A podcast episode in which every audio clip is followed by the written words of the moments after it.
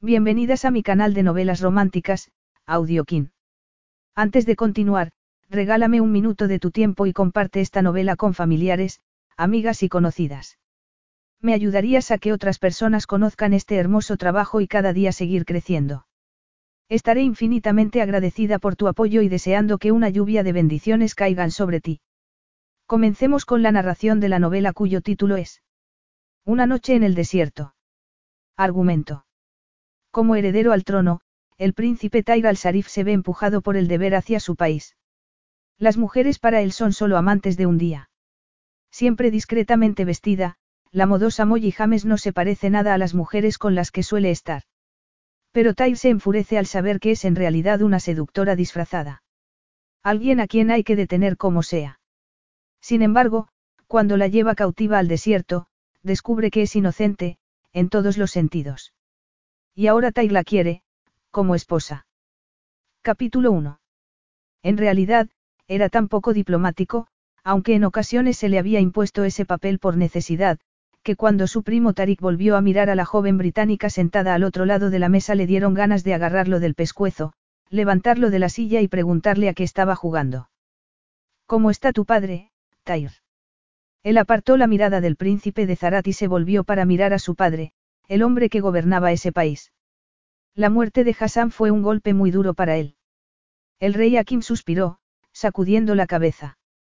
Un hombre no deberla sobrevivir a sus hijos, no es lo natural. Pero te tiene a ti, Tair, y eso debe ser un consuelo para él. Si ese era el caso, su padre lo escondía muy bien. Un brillo irónico apareció en los ojos azules de Tair al recordar la última discusión con su padre. Confía en ti y qué has hecho. El rey Malik, con el rostro abotargado, había golpeado la mesa con el puño haciendo que saltara la cubertería de plata.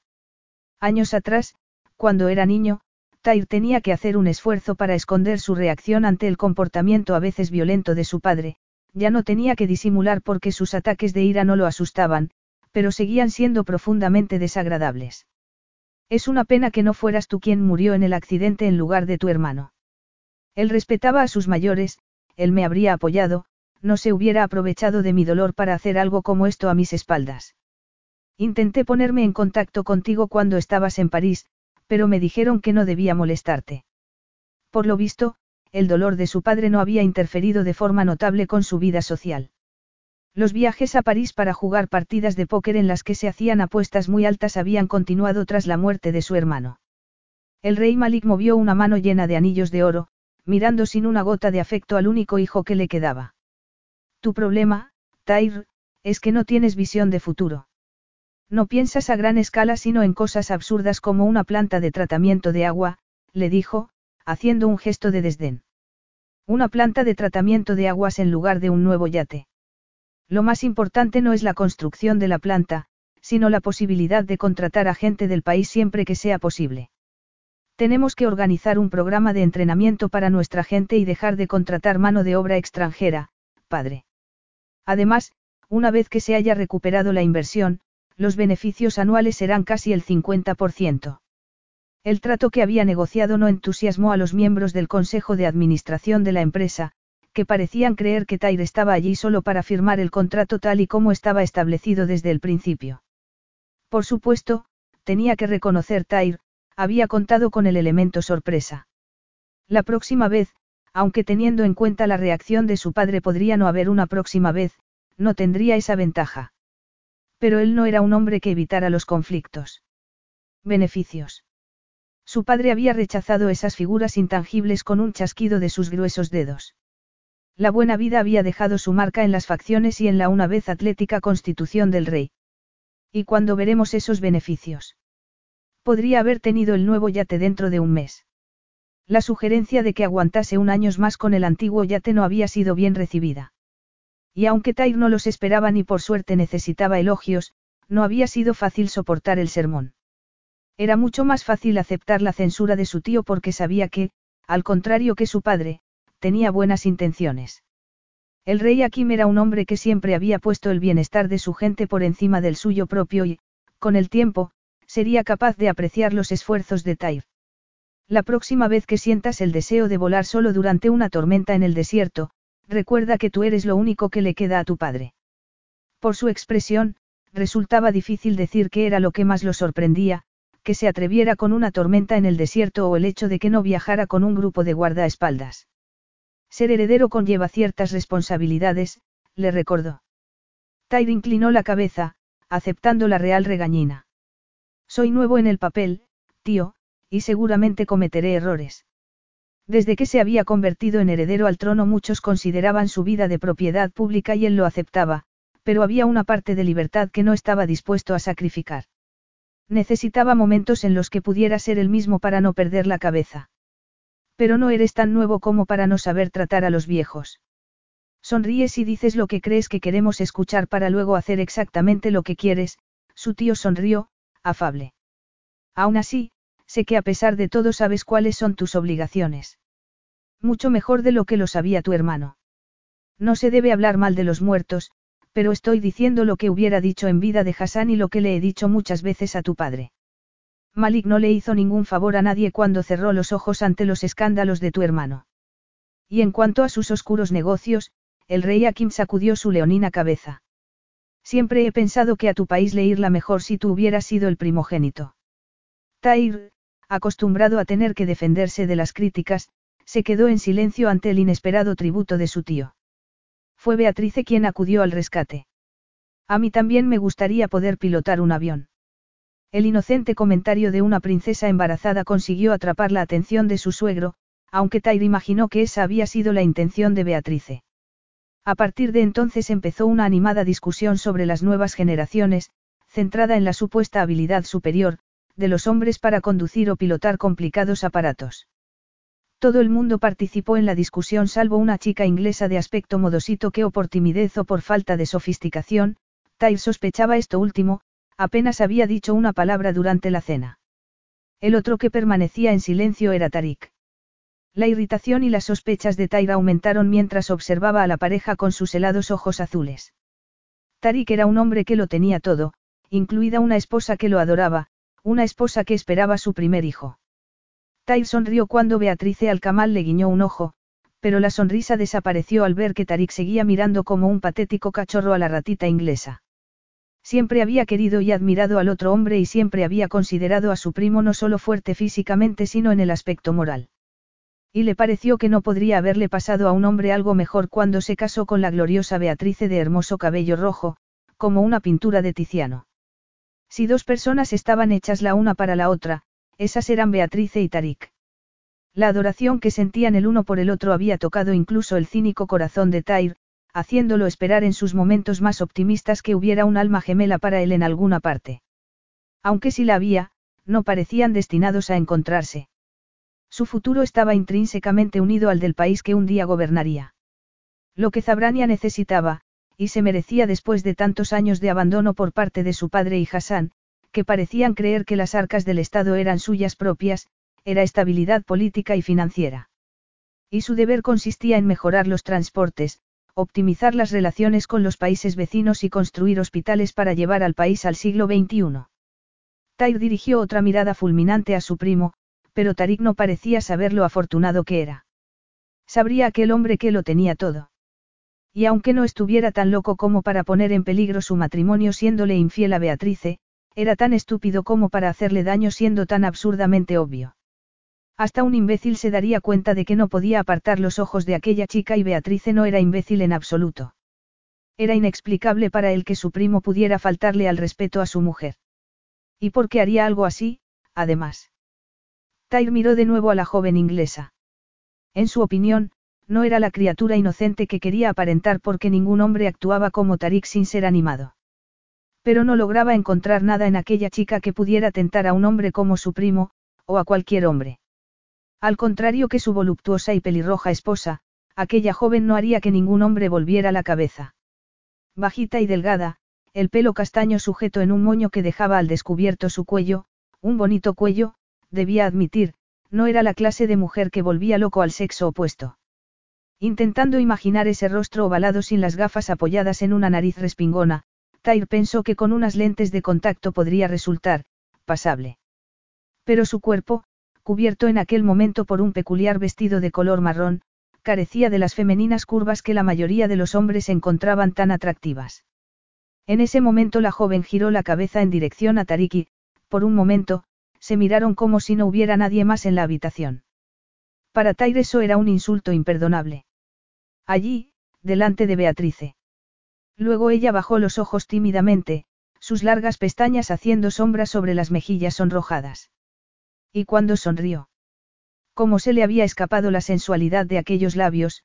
se preguntó. De repente, el enfado de Tyre por el absurdo comportamiento de su primo se convirtió en genuina desconfianza. Hasta ese momento había pensado que, sencillamente, tendría que recordarle a su primo cuáles eran sus deberes, pero empezaba a pensar que el problema era de mayor envergadura. El silencioso intercambio sugería una preocupante intimidad y, por primera vez, consideró la posibilidad de que la situación hubiera progresado más allá de un simple flirteo. Tyr miró alrededor, sus ojos azules oscurecidos por la ira. El resto de los invitados no parecían darse cuenta de la silenciosa comunicación entre Tarik y la engañosamente circunspecta invitada. Estaban ciegos. ¿Cómo era posible, se preguntó, incrédulo, que él fuera la única persona que podía ver lo que estaba pasando? No se daban cuenta de la conexión entre aquellos dos. Beatrice también estaba observando el intercambio de miradas y la admiración de Tyr por la mujer con la que se había casado su primo aumentó un poco más cuando respondió a un comentario hecho por su cuñado, Khalid, con una sonrisa serena que, seguramente, escondía la ansiedad o el miedo que pudiera sentir. Beatrice era una mujer con clase y, evidentemente, su amiga inglesa no. Más bien una loba disfrazada de cordero y su primo, la presa. Tyr consideró la idea de hablar directamente con Tarik y decirle que estaba jugando con fuego.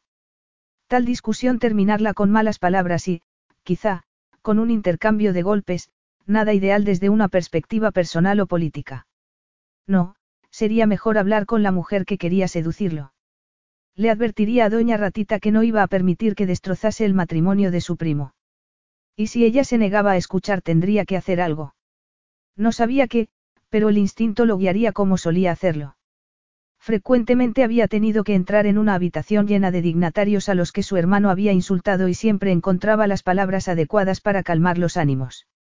Aunque tal vez aquella intuición requería más que palabras, pero él también era capaz de eso. Capaz, según algunos, de ser implacable. Aunque Tyr no lo veía así, él simplemente hacía lo que tenía que hacer y nunca le encargaba a nadie una tarea desagradable si podía hacerlo personalmente. Al mirar la sensual curva de los labios de la inglesa, se preguntó si esa tarea desagradable incluiría probarlos. Quizá en un momento en el que eso pudiera ser observado por su primo. Sería un buen plan, pues estaba seguro de que Tarik era un hombre al que no le gustaba compartir, como tampoco le gustaba a él. No había en aquella chica nada digno de mención salvo su naturaleza manipuladora y una boca sexy, muy sexy. Pero había hecho cosas peores para ayudar a un amigo. Doña Ratita, quizá notando que había clavado los ojos en ella, de repente dejó de mirar a Tarik y volvió la cabeza. Y, al hacerlo, se encontró con la fría y hostil mirada de Tair. Él observó con frialdad cómo el rubor empezaba a subir lentamente por su cuello hasta que su ovalado rostro estaba completamente rojo. Sonriendo con desdén, la vio encogerse literalmente antes de apartar la mirada. Al menos ahora sabía que había alguien a quien no engañaba con su falso aspecto de niña buena. Tarik seguía llevando el traje oscuro que llevaba durante la cena, pero se había soltado la corbata cuando llamó a su habitación. Molly cerró la puerta y señaló el sofá mientras ella se sentaba al borde de la enorme cama con dosel, sospechando que su discreto pijama resultaba incongruente al lado de tanta opulencia. Claro que ella misma estaba fuera de lugar en aquel palacio oriental. Parte del nerviosismo que sentía en presencia de Tarik se había disipado durante esas semanas, pero aún no se sentía totalmente relajada a su lado.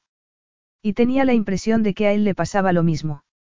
Lo cual no era una sorpresa ya que la relación era muy reciente para los dos.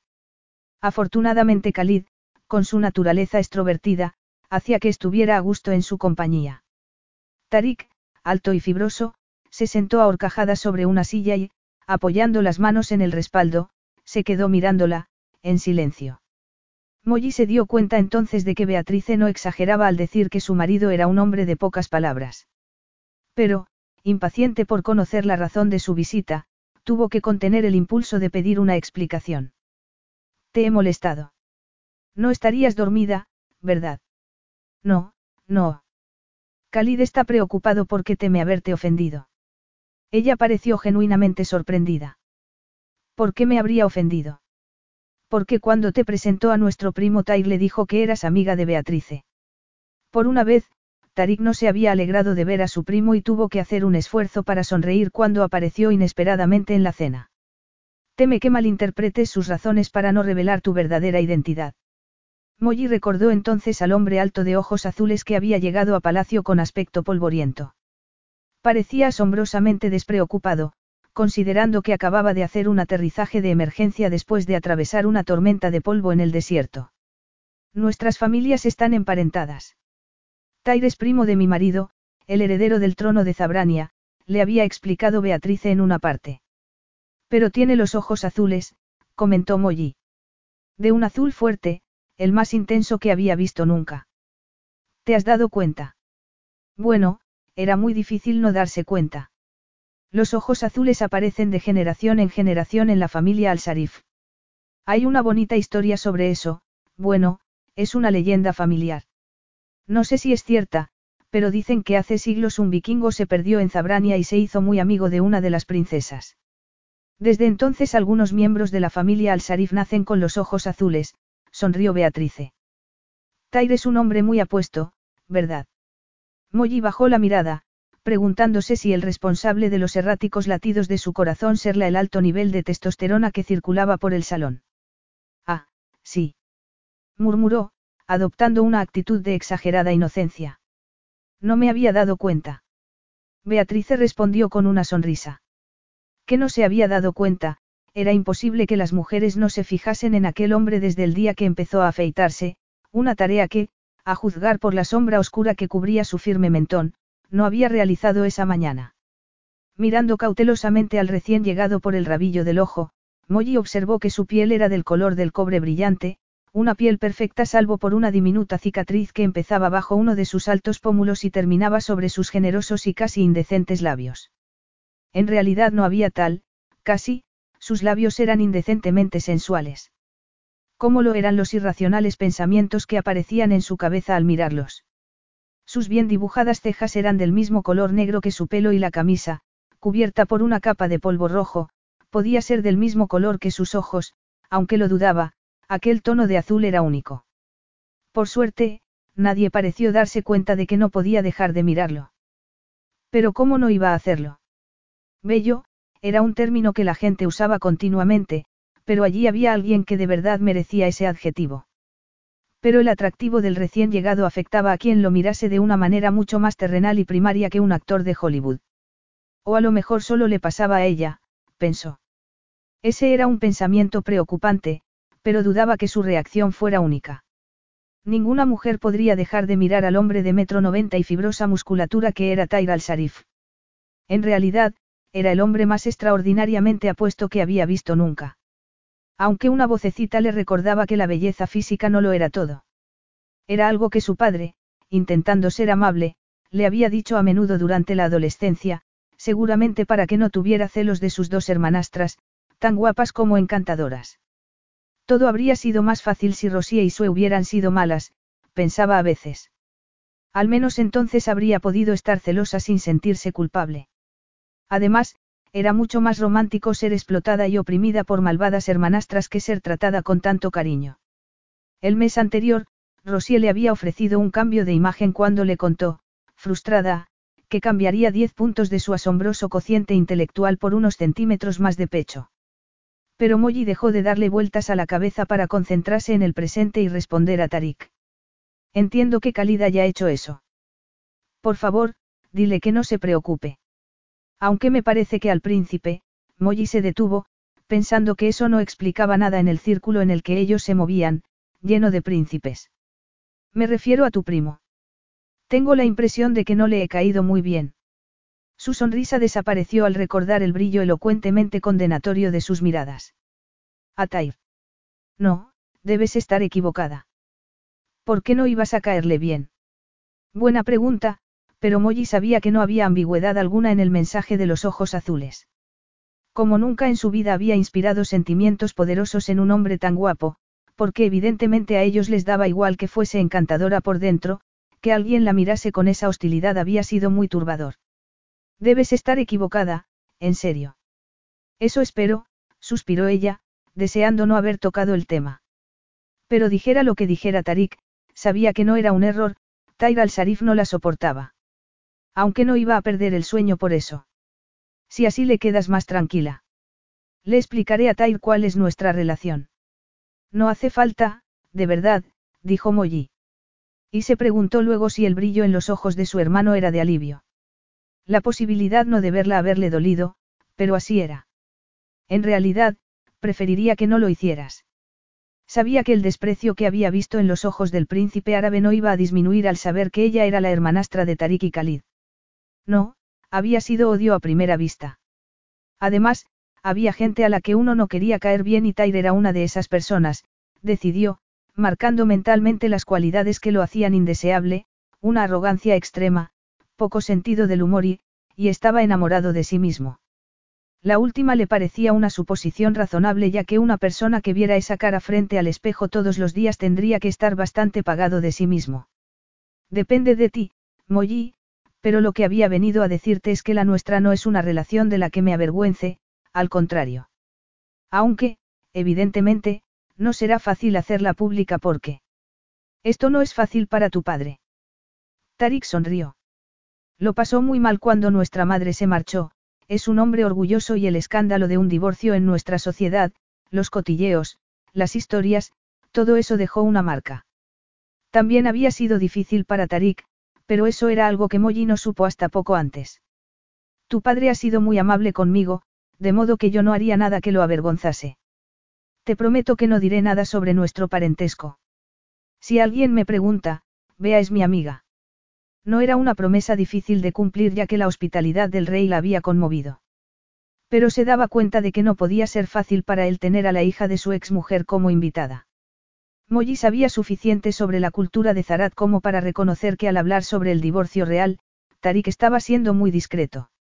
Y sin embargo, el rey la había recibido en su casa cuando otros no hubieran querido el más mínimo recordatorio de su existencia. Su solemnidad cuando hizo el voto de silencio despertó una sonrisa afectuosa en el rostro de su hermano. Te lo agradezco, pero tú sabes que Khalid y yo hubiéramos estado orgullosos de presentarte como nuestra hermana. Los ojos color ámbar de Molly se llenaron de lágrimas.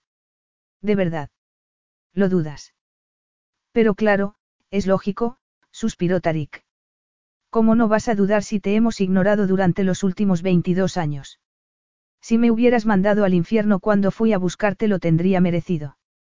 Una sonrisa iluminó el rostro de Molly mientras echaba hacia atrás su melena, que le llegaba casi hasta la cintura. Si no recuerdo mal, creo que hice algo parecido.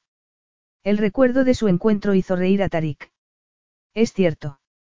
De no haber sido porque Beatrice fue a buscarme, hoy no estaría aquí.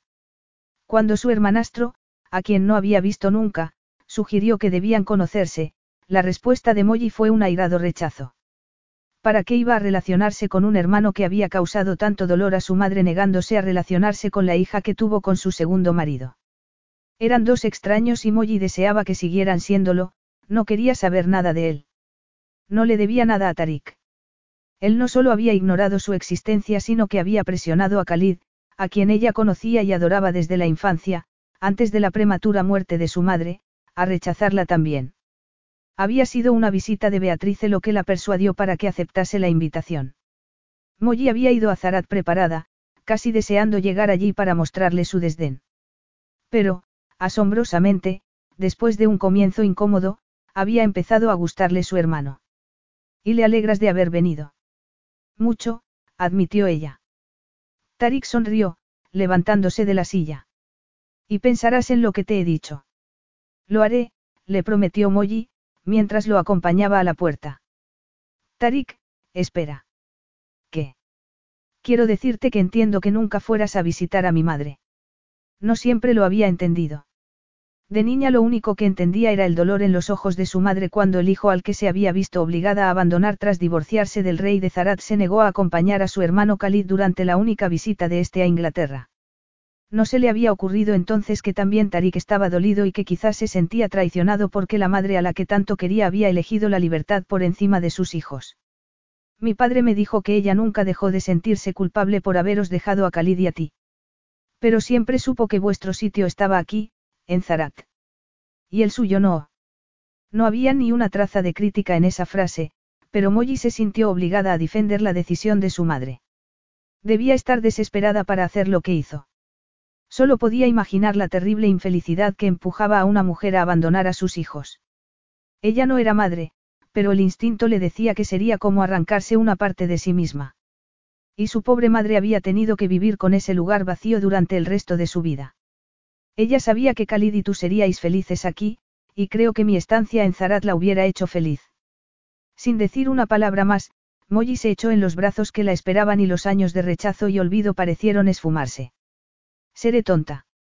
Estoy llorando, sonrió después, secándose las lágrimas con el dorso de la mano. Vamos, márchate o Beatriz enviará un equipo de rescate a buscarte. Capítulo 2. Desde donde estaba, Tyr presenció el abrazo y oyó la advertencia de Molly. Y la rabia que crecía dentro de él empezó a ser como una presencia sólida. Se quedó escondido entre las sombras hasta que el eco de los pasos de su primo se desvaneció y después se dirigió hacia la puerta que Tarik acababa de cerrar, su paso firme y decidido. Apretó los dientes al imaginarla dentro, encantada consigo misma porque nadie sospechaba su juego. Era una buena actriz, debía reconocer, pero él había visto lo que había tras el disfraz. Aunque apenas la había reconocido sin las gafas y con el pelo suelto que le llegaba hasta la cintura. La luz que llegaba del dormitorio actuaba como un foco, delineando su silueta bajo el fino pijama, revelando cada curva de un cuerpo delgado pero innegablemente femenino. Lo suficiente como para despertar una punzada de deseo que lo sorprendió y lo enfadó al mismo tiempo. ¿Quién hubiera imaginado, además de Tarik, que bajo el ancho vestido había una mujer así? Tyr se detuvo a un metro de la puerta, haciendo un esfuerzo para borrar de su mente el recuerdo de esos pechos y concentrarse en la rabia que sentía. Aunque ambos parecían ir unidos. Él no era un hombre que tuviera por costumbre sacar conclusiones precipitadas, pero después de lo que había visto durante la cena se sentía justificado imaginando lo peor. Estaba claro que la joven había clavado sus garras en Tarik y que la amenazase no servirla de nada. Al contrario, seguramente empeoraría la situación. Tenía que pensar. Tenía que analizar el problema y decidir lo que quería que ocurriera y cómo quería que ocurriera. Tai respiró profundamente y luego soltó el aire, despacio. Con una última mirada a la puerta se dio la vuelta, alejándose por el pasillo en dirección contraria a la que había tomado su primo. Tarik, que estaba paseando por el patio, se detuvo al ver a su primo. Tair. Tair se dirigió hacia él, pensando, serás idiota. Su primo parecía agotado. Quizá los remordimientos le impedían dormir. También él había tenido problemas para dormir, pero no estaba cansado, al contrario, se sentía muy contento consigo mismo. Algunos podrían pensar que su plan era temerario, pero él prefería pensar que había tenido una inspiración. Me alegro de haberme encontrado contigo. El alivio que vio en el rostro del otro hombre le pareció irónico.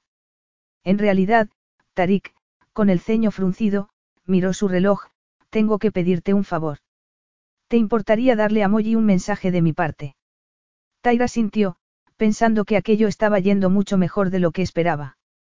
No solía ocurrir que la víctima de un engaño participara activamente en este. No porque él tuviera mucha experiencia en hacer trampas, claro. Además, aquella iba a ser hecha con el más altruista de los motivos. No esperaba que Tarik lo entendiese inmediatamente, pero estaba seguro de que cuando recuperase la cordura agradecerla su buena fortuna. Debería reunirme con ella en el invernadero, pero me es imposible, siguió su primo, sin dejar de mirar el reloj. Molly se interesa mucho por ese tipo de cosas. Ah, sí. Sí, claro. Es directora del Departamento de Ciencias, pero se graduó en botánica y cuando le hablé del invernadero construido por el abuelo se quedó fascinada. Estaba buscando a Khalid para que la acompañase, pero no lo encuentro. ¿Es profesora? preguntó Tyr, sin poder disimular su sorpresa.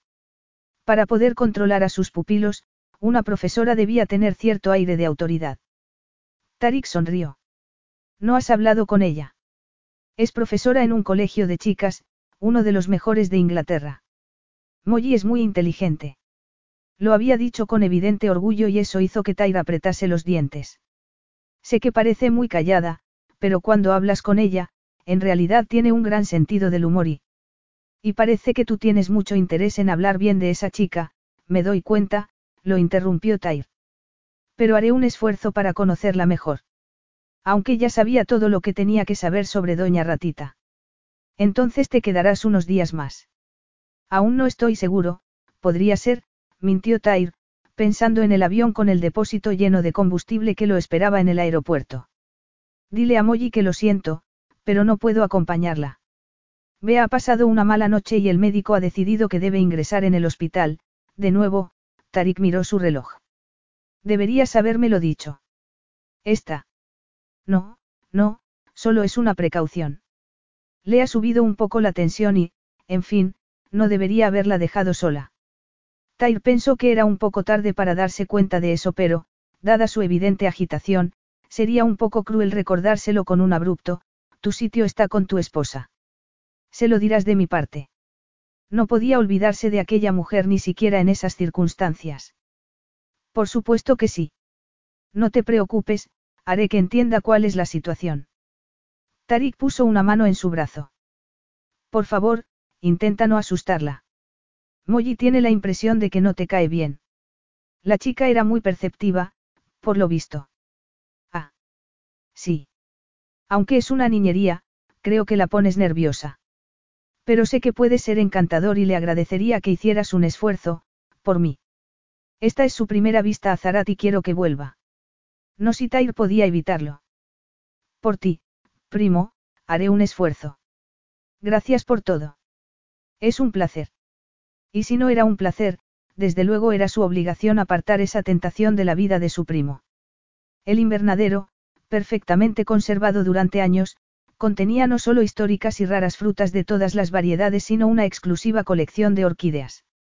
Tai lo conocía bien porque cuando era niño y visitaba a sus primos solían jugar allí, de modo que no tardó mucho en localizar a Molly, sentada en el suelo, con las rodillas levantadas, su atención centrada en un cuaderno de dibujo y en la orquídea que estaba copiando.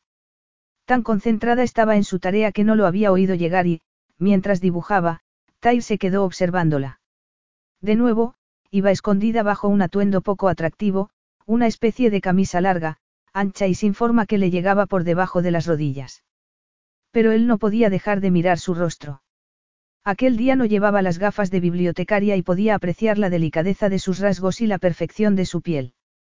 Sus delicadas cejas unidas en un gesto de concentración mientras escogía otro lapicero de una caja, los delgados dedos volando sobre el papel, esbozó una sonrisa de satisfacción mientras contrastaba su dibujo con el pétalo que estaba estudiando. Fatal. Murmuró entonces, disgustada. La falta de talento es frustrante. Ella volvió la cabeza con tal rapidez que varios mechones escaparon de su moño y Tyre se quedó sorprendido por dos pensamientos simultáneos, sus ojos eran oro puro y aquella chica lo miraba como si fuera el mismo demonio. Se había ruborizado hasta la raíz del pelo, un pelo que no era de un castaño aburrido como pensó por la noche sino una sutil combinación de mechas que iban del oro al cobre. Sujeto con un sencillo prendedor en la nuca, seguramente la melena caería como una cascada de seda por su espalda con solo tocarlo. Habría hecho eso Tarik. Tair intentó apartar ese pensamiento de su mente mientras esbozaba una sonrisa. Su primo no haría ni eso ni ninguna otra cosa con Doña Ratita a partir de aquel momento. Incluso antes de girar la cabeza, Molly sabía quién era. La voz de Tair al-Sarif debía ser la más distintiva, la más sensual del mundo. Tanto que podía hacer que los ingredientes de un paquete de cereales sonaran como una proposición indecente. Pero esa voz aterciopelada le daba escalofríos. Nerviosa, se levantó, sin soltar el cuaderno. Tyre era al menos 30 centímetros más alto que ella y le gustaría pensar que era su superior estatura lo que hacía que se sintiera en desventaja. Pero incluso sin mirarlo directamente podía sentir el aura sexual que desprendía. Iba vestido de manera informal, con un pantalón vaquero y una camisa blanca. Pero los vaqueros se ajustaban de tal forma a sus poderosas piernas que nunca en su vida unos vaqueros le habían parecido una prenda tan sensual. La noche anterior había estado dando vueltas y vueltas en la cama, intentando olvidar el rostro y la voz de aquel hombre, aunque quiso achacar su inquietud a la segunda taza de café.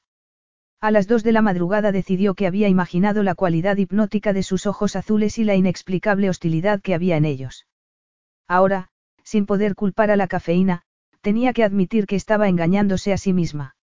Incluso mirando por encima de su hombro esos ojos azules se clavaban en ella como si pudieran entrar dentro de su cerebro.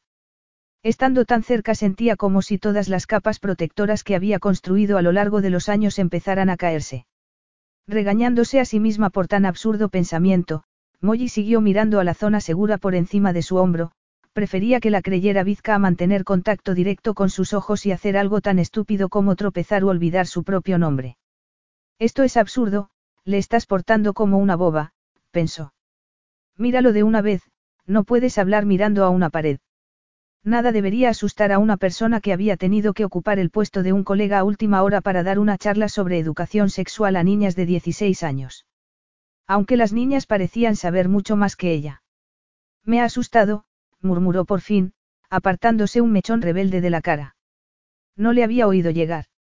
Lo siento, se disculpó él, aunque no parecía contrito, al contrario, sonaba abiertamente hostil de nuevo. Dudo mucho que mis dibujos le interesen, señor, Alteza. No te interesa mi opinión. Molly tragó saliva. Tenía 24 años y nunca en toda su vida se había encontrado en una situación en la que el deseo sexual provocase un mal funcionamiento de su cerebro. Espero su opinión ansiosamente, logró decir. La ácida dulzura de su respuesta hizo que Tyr frunciese el ceño, pero no dijo nada.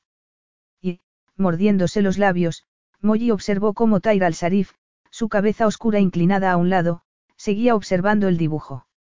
Pero, por el momento, no parecía impresionado con ella y seguramente pasaría lo mismo con su habilidad artística. Un momento, te estás oyendo a ti misma. ¿Te das cuenta de lo patética que suenas? Respirando profundamente, Molly estiró los hombros. Tyr no era un crítico de arte. ¿Por qué iba a importarle lo que pensara? Pero si no le importaba, porque pasaba el peso de su cuerpo de un pie a otro, como si estuviera en el despacho del director del colegio. Aquello era ridículo. Estaba portándose como una cría. A Tyr le sorprendió que tuviese tanto talento, algo evidente incluso para alguien sin conocimientos artísticos. El dibujo de la orquídea parecía saltar del papel. Era detallado y delicado, pero si ella misma no lo aprobaba debía ser una persona muy exigente. Apartó luego los ojos del dibujo para mirar a Molly. Ninguna otra mujer hubiera elegido ese atuendo para encontrarse con su amante, aunque él podía ver más allá del absurdo disfraz. Molly levantó una mano para colocarse las gafas sobre el puente de la nariz, y descubrió que no estaban allí. Eso provocó un momento de pánico que intentó controlar a duras penas. No necesitaba la aprobación de Tyr, se repitió. Y tampoco necesitaba una muleta. Las gafas le habían servido una vez, pero ya no era la niña precoz y tímida que había entrado en la universidad con gente mucho mayor que ella. Pero a Tyr no le había pasado desapercibido el gesto.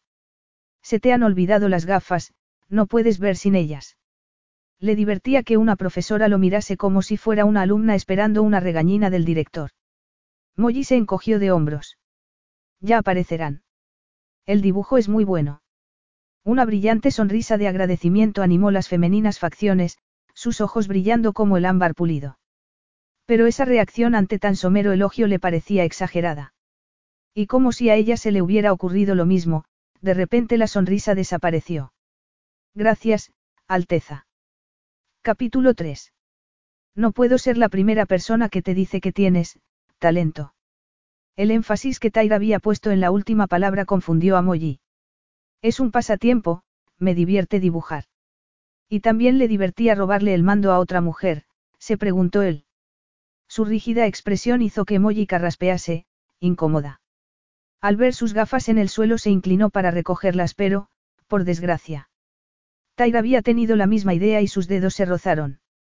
El breve contacto la hizo sentir un cosquilleo que viajó desde la mano al brazo y luego por todo su cuerpo como una descarga eléctrica y tuvo que dar un paso atrás antes de levantar la mirada, sorprendida. Tyr vio cómo se llevaba una mano al pecho, sus ojos clavados en el pulso que latía en la base de la pálida garganta. El aire estaba cargado. Una extraña e inesperada tensión sexual colgaba entre ellos como una valla electrificada. Tyr intentó ver la inesperada atracción con tanta objetividad como era capaz, que no era mucha. No había sido solo un cosquilleo para él, sino algo que había explotado de repente, sorprendiéndolo. Pero tenía que calmarse, se dijo. Él no dejaba que lo controlasen sus apetitos. Por supuesto, había experimentado sus momentos de lujuria, pero nunca se había sentido atraído por una mujer de forma tan elemental. La intuición de lo que aquella chica podía hacerle a un hombre debería congraciarlo con su primo, pero no era simpatía lo que sentía al imaginar a Tarik dejándose llevar por el impulso que él acababa de resistir. Resistir, aunque él era libre de seguir sus propios impulsos, al contrario que Tarik. Es solo para distraerme, repinó Molly. Si él se dejase llevar sería porque quisiera hacerlo y no porque no pudiese evitarlo, se dijo Tyr, mirando aquellos generosos labios. Él podía controlarse. Entonces, ¿por qué no podía apartar la mirada de esos labios? Los miraba como si fueran uno así si él un hombre sediento. Enseguida apartó la mirada, enfadado consigo mismo. Si la besaba sería en el momento y en el sitio que él eligiera. Molly alargó la mano para recuperar sus gafas. Gracias. Tyr imaginó esos finos dedos acariciando su piel y la irritación lo hizo fruncir el ceño. Su problema era que trabajaba mucho, se dijo, y no lo pasaba nada bien. Su problema, reconoció luego, eran esos labios. Para sorpresa y preocupación de Molly, en lugar de devolverle las gafas Tyr las colocó frente a sus ojos y, al ver cómo levantaba las cejas, pensó que era mala suerte que la única persona que hubiera descubierto su charada tuviera que ser precisamente él. No están graduadas, le dijo, sin disimular cierto desdén. Seguramente la ropa ancha y el rostro sin maquillaje eran parte del mismo engaño. El que hacía que las demás mujeres no la vieran como una amenaza. Pero él sabía que lo era. Molly, sintiendo un remordimiento irracional, como si la hubieran pillado cometiendo un terrible crimen, sacudió la cabeza. No pensaba contarle que cuando llegó a la universidad a los 16 años, aunque aparentaba 14, se le había ocurrido que usar gafas la haría parecer mayor. Ahora sabía que eso no sirvió de nada, pero, con el paso de los años, se habían convertido en una red de seguridad. Las llevo como, accesorio. Como accesorio. Pues creo que deberías cambiar de asesor. Yo no estoy muy interesada en la moda. Por eso llevas ropa que te queda grande. No había dicho claramente que no era elegante, aunque el mensaje estaba claro. Pero Molly se sentía cómoda consigo misma y si aquel hombre de rostro perfecto y más que perfecto cuerpo no podía ver más allá de lo superficial, era su problema. Ella solo tendría un problema si empezaba a preocuparle lo que pensara alguien a quien acababa de conocer. Claro que seguramente ya tenía un problema. Entonces miró los dedos que sujetaban sus gafas. Eran preciosos, largos, de uñas bien cuidadas. Pero el más breve roce con ellos había provocado una especie de cortocircuito en su cerebro. Estaba segura de que había una explicación perfectamente lógica para lo que había pasado, una mezcla de electricidad estática y su propio nerviosismo seguramente. Pero no pensaba poner a prueba esa teoría. En lo que se refería al príncipe Tair al-Sarif, lo mejor sería no tocarlo. Cualquier cosa más allá de un simple roce podría enviarla al hospital. Claro que seguramente un roce más íntimo era tan probable como una tormenta de nieve en el desierto. Sin dejar de sonreír, y ya le dolían los músculos de la cara, Molly volvió a alargar la mano para tomar las gafas. Tyr sonrió, irónico, una sonrisa a la que ella no se molestó en responder mientras se ponía las gafas dejando escapar un suspiro de alivio. Por supuesto, él sabía que era guapísimo. Por supuesto, él sabía que las mujeres se desmayaban cuando se dignaba a sonreír, pero Molly no quería ser una de ellas. Todo era tan frívolo, tan superficial. Y era buen momento para recordarse a sí misma que ella no era lo uno ni lo otro. He quedado con Tarik. Llegará en cualquier momento. Lo sé. Ah, sí. Me ha pedido que te diera un mensaje, no va a venir. Molly lo miró, atónita. Ah, bueno, gracias, esperaba que eso fuera suficiente. Quería que se fuera porque, aparentemente, su cerebro no podía soportar tanta testosterona. Beatrice no se encuentra bien. Beatrice, ¿qué ha pasado? Por lo visto ha pasado mala noche. Ha pasado mala noche. ¿A qué se refiere? Cualquiera que no hubiese visto a Tarik salir de su habitación por la noche podría haber creído su gesto de preocupación. La ratita era muy buena actriz, aunque antes no había sido capaz de esconder la respuesta ante el inesperado roce de sus manos. El médico ha venido esta mañana. El médico, ay, Dios mío. Tyr vio que se ponía pálida. Pero que se desmayase no era parte de su plan. Y ha aconsejado que la ingresaran en el hospital, siguió. Seguramente la reacción de Molly tenía más que ver con los remordimientos que con la preocupación. El niño. Que yo sepa, solo es una precaución, la interrumpió Tyr. Molly se apoyó en una estantería de hierro forjado llena de plantas. Esto es culpa mía. Tyr no veía razón alguna para llevarle la contraria.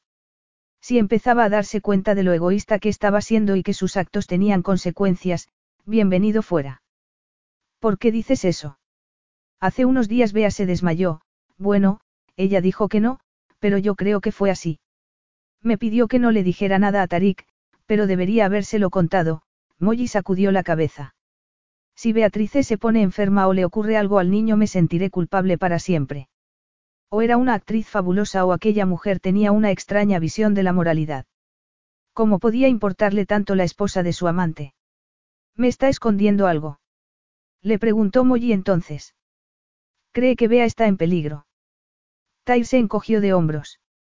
No estoy escondiendo nada. Tarik solo me ha dicho que llevaban a Bea al hospital como precaución. Pero debe estar frenético. Si algo le pasaba a Bea o al niño, sabía que Tarik se quedaría desolado. La adoración que sentía por su mujer era una de las cosas que más le gustaban de su hermano. Yo voy al hospital, así que puedo llevarte si quieres. Seguro que será un gran consuelo para Tarik. Molly, sin percatarse de la irónica inflexión, levantó la mirada con gratitud. De verdad. Seguro que a Beatrice le gustaría tener una amiga a su lado en este momento. Es muy amable por su parte. No, no lo es. El extraño tono de la frase hizo que ella lo mirase, sorprendida. Vamos. Molly respondió a la orden intentando seguirle el paso mientras atravesaba la puerta que unía el invernadero con el edificio principal. Estaba pensando que quizá debería llamar al hospital. A lo mejor Bea quiere que le lleve algo. Si fuera al revés, a ella le gustaría tener cerca sus cosas personales para que la habitación del hospital fuese más acogedora. No falta gente que le lleve a la princesa lo que necesita, dijo Taif. Sí, claro. Es que no puedo acostumbrarme. ¿A qué? A que haya gente para atarle los zapatos si es lo que desea.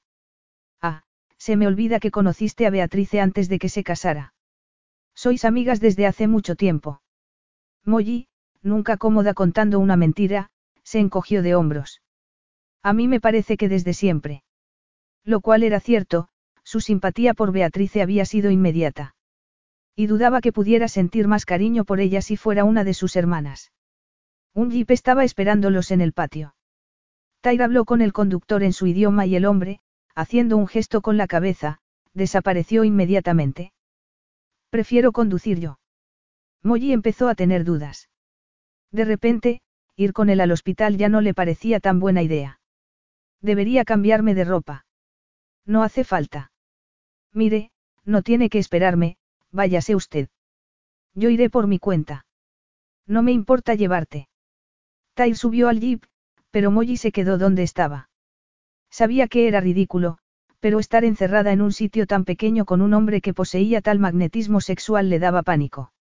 Claro que Tyr no parecía en absoluto interesado en ella. Nos vamos. Es que, Molly titubeó. No podía decirle que su agresiva masculinidad la hacía sentir absurdamente vulnerable. ¿Quieres que te lleve o no? Ella intentó tranquilizarse. Solo iba a llevarla al hospital. Y por Tarik y Bea podría sobrevivir 20 minutos en compañía de aquel hombre. Bueno, si de verdad no es molestia. Capítulo 4. Tai le había dicho que tenía que pasar un momento por el aeropuerto antes de ir al hospital y Molly pensó que había tomado un atajo, pero después de viajar durante 40 minutos por una carretera secundaria se le ocurrió que los atajos debían ser, en fin, caminos más cortos. Se habrían perdido. Cuando el jeep pisó otro bache, Molly lanzó un grito. ¿Te encuentras bien? Sí, sí. Mientras Tyr miraba la carretera, ella miraba de reojo su patricio perfil. No parecía que se hubiera perdido, al contrario, parecía saber perfectamente dónde iba. Claro que los hombres eran famosos por no admitir jamás que se habían perdido. Seguro que estás bien. Sí, ha sido el bache, murmuró Molly, mirando alrededor. No había visto una sola señal, ni un solo cartel en muchos kilómetros. Sería muy fácil perderse en el desierto. Supongo que aquí debe ser fundamental la navegación por satélite. El jeep estaba equipado con un sistema de navegación, pero él no se había molestado en conectarlo. Es útil, supongo, Tyre se encogió de hombros, si no estás acostumbrado a viajar por el desierto. Y usted sí lo está. Lo llevo en la sangre. Molly podría haberle hecho una lista de los componentes de la sangre y, que ella supiera, el sentido de la orientación no era uno de ellos. Mantuvo un discreto silencio sobre el tema, pero él debió notar su escepticismo porque añadió. Mi madre pertenecía a una tribu de beduinos y mi abuelo es el jeque de la suya. Cuando lo miró de nuevo, a Molly le resultó imposible no verlo como una romántica figura del desierto de flotante Chilaba. La gente sigue viviendo de ese modo. La forma de vida tribal está muriendo, desgraciadamente. Por su expresión, no era fácil saber si eso le parecía algo malo o bueno. Pero hay algunos, como mi abuelo, que mantienen viva la tradición. Su abuelo vive. Sí, pero mi madre murió cuando yo era niño. La mía también, suspiró Molly. Y eso debía ser la única cosa que tenían en común. ¿No tienes familia? Sí, mi padre. Además, tengo dos hermanastras y dos hermanastros. Una gran familia, entonces. Hablar de la familia era algo que Molly no quería hacer. Debería hablar de un tema seguro, como el tiempo, por ejemplo. Había que hacer cola para entrar en el baño, bromeó, intentando cerrar así el tema. Pero no podía dejar de preguntarse cuál sería su reacción si supiera que era la hermanastra de Tarik y Khalid. Pero no creciste sintiéndote sola. Significaba eso que él sí se había sentido solo. Los niños solitarios se convertían en hombres tan seguros de sí mismos como aquel. A pesar de que le parecía imposible, la imagen de un niño de pelo oscuro y tristes ojos azules apareció en su mente. Un niño al que cualquiera querría abrazar. Pero los niños a los que uno quería abrazar, por lo visto, se convertían en hombres con los cuales sería sensato mantener tales impulsos bajo control. Además, pensó, mirando de reojo sus anchos hombros, relajados a pesar del mal estado de la carretera, poca gente se atrevería a abrazar a aquel hombre. Sin querer, Molly se preguntó cómo sería un abrazo de Tyra al Sarif y sus ojos fueron, como impulsados por una fuerza invisible, hacia sus labios. ¿Cómo sería ser besada por aquel hombre? Seguramente algo sensacional. ¿Pero qué estaba haciendo? Estaba teniendo una fantasía sexual con alguien que ni siquiera le caía bien. Además, los hombres como Tariq al-Sarif no besaban a mujeres como ella. Pero ¿y si lo hiciera? La absurda pregunta se instaló en su mente y, una vez allí, no era capaz de borrarla, incluso después de apartar los ojos de sus labios. Yo no me sentía sola, le dijo, con tono desafiante. Aunque no sabía por qué, era cierto que no se había sentido sola. ¿Cómo iba a sentirse sola con un padre estupendo y dos hermanastras que nunca la habían excluido de nada? Sue y Rosier siempre habían hecho lo posible por involucrar en todo a su estudiosa y menos llamativa hermana. Que ella siempre se hubiera sentido diferente era cosa suya. Y me gustaría que mantuviera los ojos en la carretera, siguió. Aunque no podía llamársele así. La ruta se había deteriorado tanto durante los últimos kilómetros que era imposible decir dónde empezaba la carretera y dónde terminaba el desierto. Si yo fuera un hombre suspicaz pensaría que quieres cambiar de tema. No, Sencillamente no quiero llegar al hospital con necesidad de tratamiento médico, replicó ella, mientras pensaba que un análisis psiquiátrico no sería tan mala idea. Tardó 30 segundos en responder a la abrumadora compulsión de volver a mirarlo. Estaba estudiando el agresivo perfil cuando él giró la cabeza y, pillada como una niña frente al escaparate de una tienda de caramelos. Molly se mordió los labios. Tyre sonrió. Y, por su expresión, no era nuevo para él que las mujeres lo mirasen con deseo. Pero eso, en opinión de Molly, no excusaba su arrogancia. De hecho, era peor. Estaba pensando, se tomaría como un insulto que le preguntase si nos hemos perdido. Tyre volvió a sonreír y Molly pensó que debería hacerlo más a menudo. Tengo un ego bastante sano, pero gracias por preocuparte. No estaba preocupada. Ella no era una niñata y, definitivamente, no era una aventurera. Entonces, ¿por qué se mostraba tan insegura con aquel hombre? Muy bien, me arriesgaré, nos hemos perdido. Perderse en el desierto no parecía ser un problema grave para él. Y, curiosamente, la idea de haberse perdido con Tyr al-Sarif tampoco la alarmaba a ella tanto como debería. No, se limitó a decir Tyr. Entonces, ¿dónde estamos? Ya casi hemos llegado, contestó él. De hecho, añadió un minuto después, ya estamos aquí. ¿Dónde? Esto no es un aeropuerto. Aquello no era nada, en realidad. Además de un par de edificios que habían visto mejores tiempos, no había nada que diferenciase aquel sitio de los kilómetros de desierto que acababan de atravesar. Aquel sitio parecía un pueblo fantasma, pero sin el pueblo. Lo era hace 20 años. Molly lo miró, con la nebulosa sospecha de que allí ocurría algo raro. ¿Por qué me ha traído aquí? Habían llegado frente al que parecía el edificio principal y, detrás de él, vio un avión en lo que, supuestamente, una vez había sido una pista de despegue, pero que ahora tenía varios agujeros bien visibles. Todo es parte de mi diabólico plan para secuestrarte, respondió Tyr, levantando una ceja. Cuando dijo que íbamos al aeropuerto pensé, Molly se encogió de hombros. En fin, hemos recorrido kilómetros y kilómetros de desierto y... ¿Sospechas de mí? La interrumpió él. No, claro que no, es que estoy un poco nerviosa. El desierto me pone nerviosa. Tú me pones nerviosa, pensó. Y otras cosas, reconoció luego, mirando su boca. Empezaba a preguntarse si su convicción de que solo podría sentirse sexualmente atraída por alguien a quien respetase tenía algún fundamento. Pero no aceptaba no ser ella quien decidiera por quién se sentía atraída. Eso era el equivalente a decir que uno veía un agujero en el suelo y sentía la tentación de tirarse. La cuestión era saltar el obstáculo. Por el momento, su vida había estado libre de obstáculos, de manera deprimente le parecía a veces. Pero cuando veía uno en su camino, se apartaba. Molly podía entender que se olvidasen esas reglas si ambas personas solo buscaban una aventura pasajera, pero ella había desechado esa posibilidad mucho tiempo atrás. Pero mirando a su compañero por el rabillo del ojo dudó que él viera las cosas de la misma manera. No, seguramente Tyr tenía un alivido extraordinario y, y tenía que dejar de pensar en eso. ¿Dónde está la pista? Preguntó por fin. Ahí, contestó Tyr. ¿Aterrizaste ahí? exclamó ella. A oscuras. La visibilidad no era muy buena, no.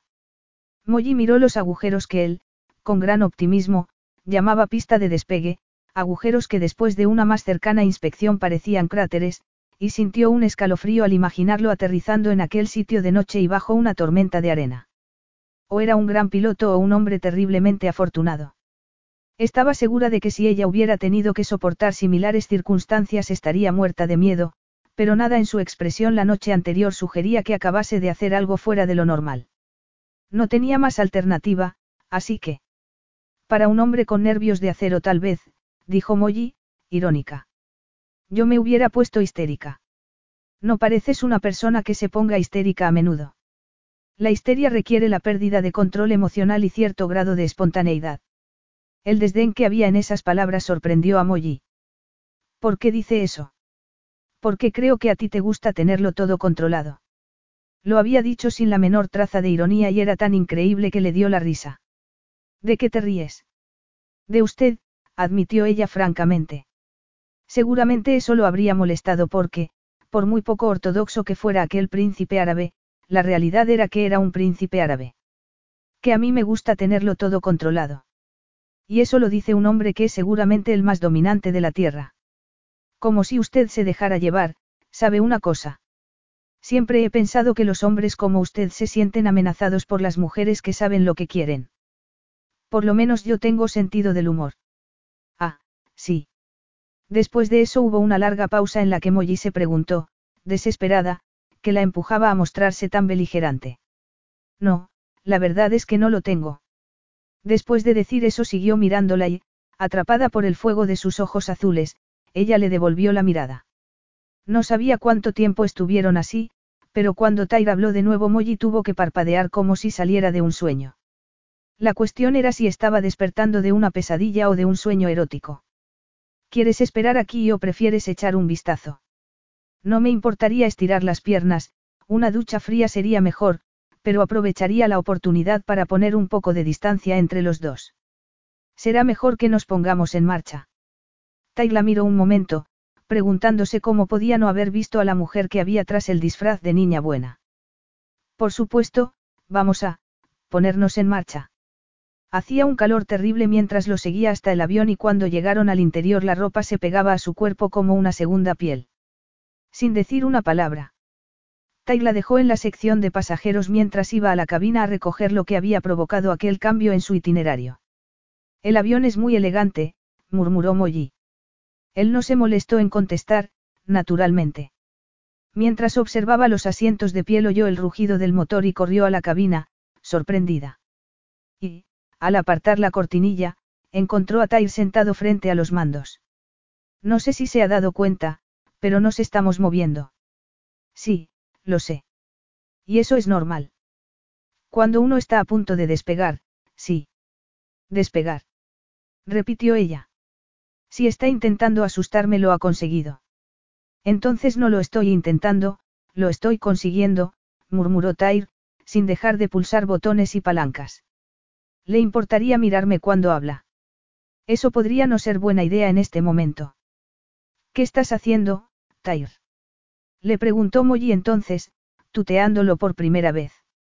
Podría decírtelo, pero creo que los detalles técnicos son un poco complicados. ¿De verdad estás? Deberías sentarte y ponerte el cinturón.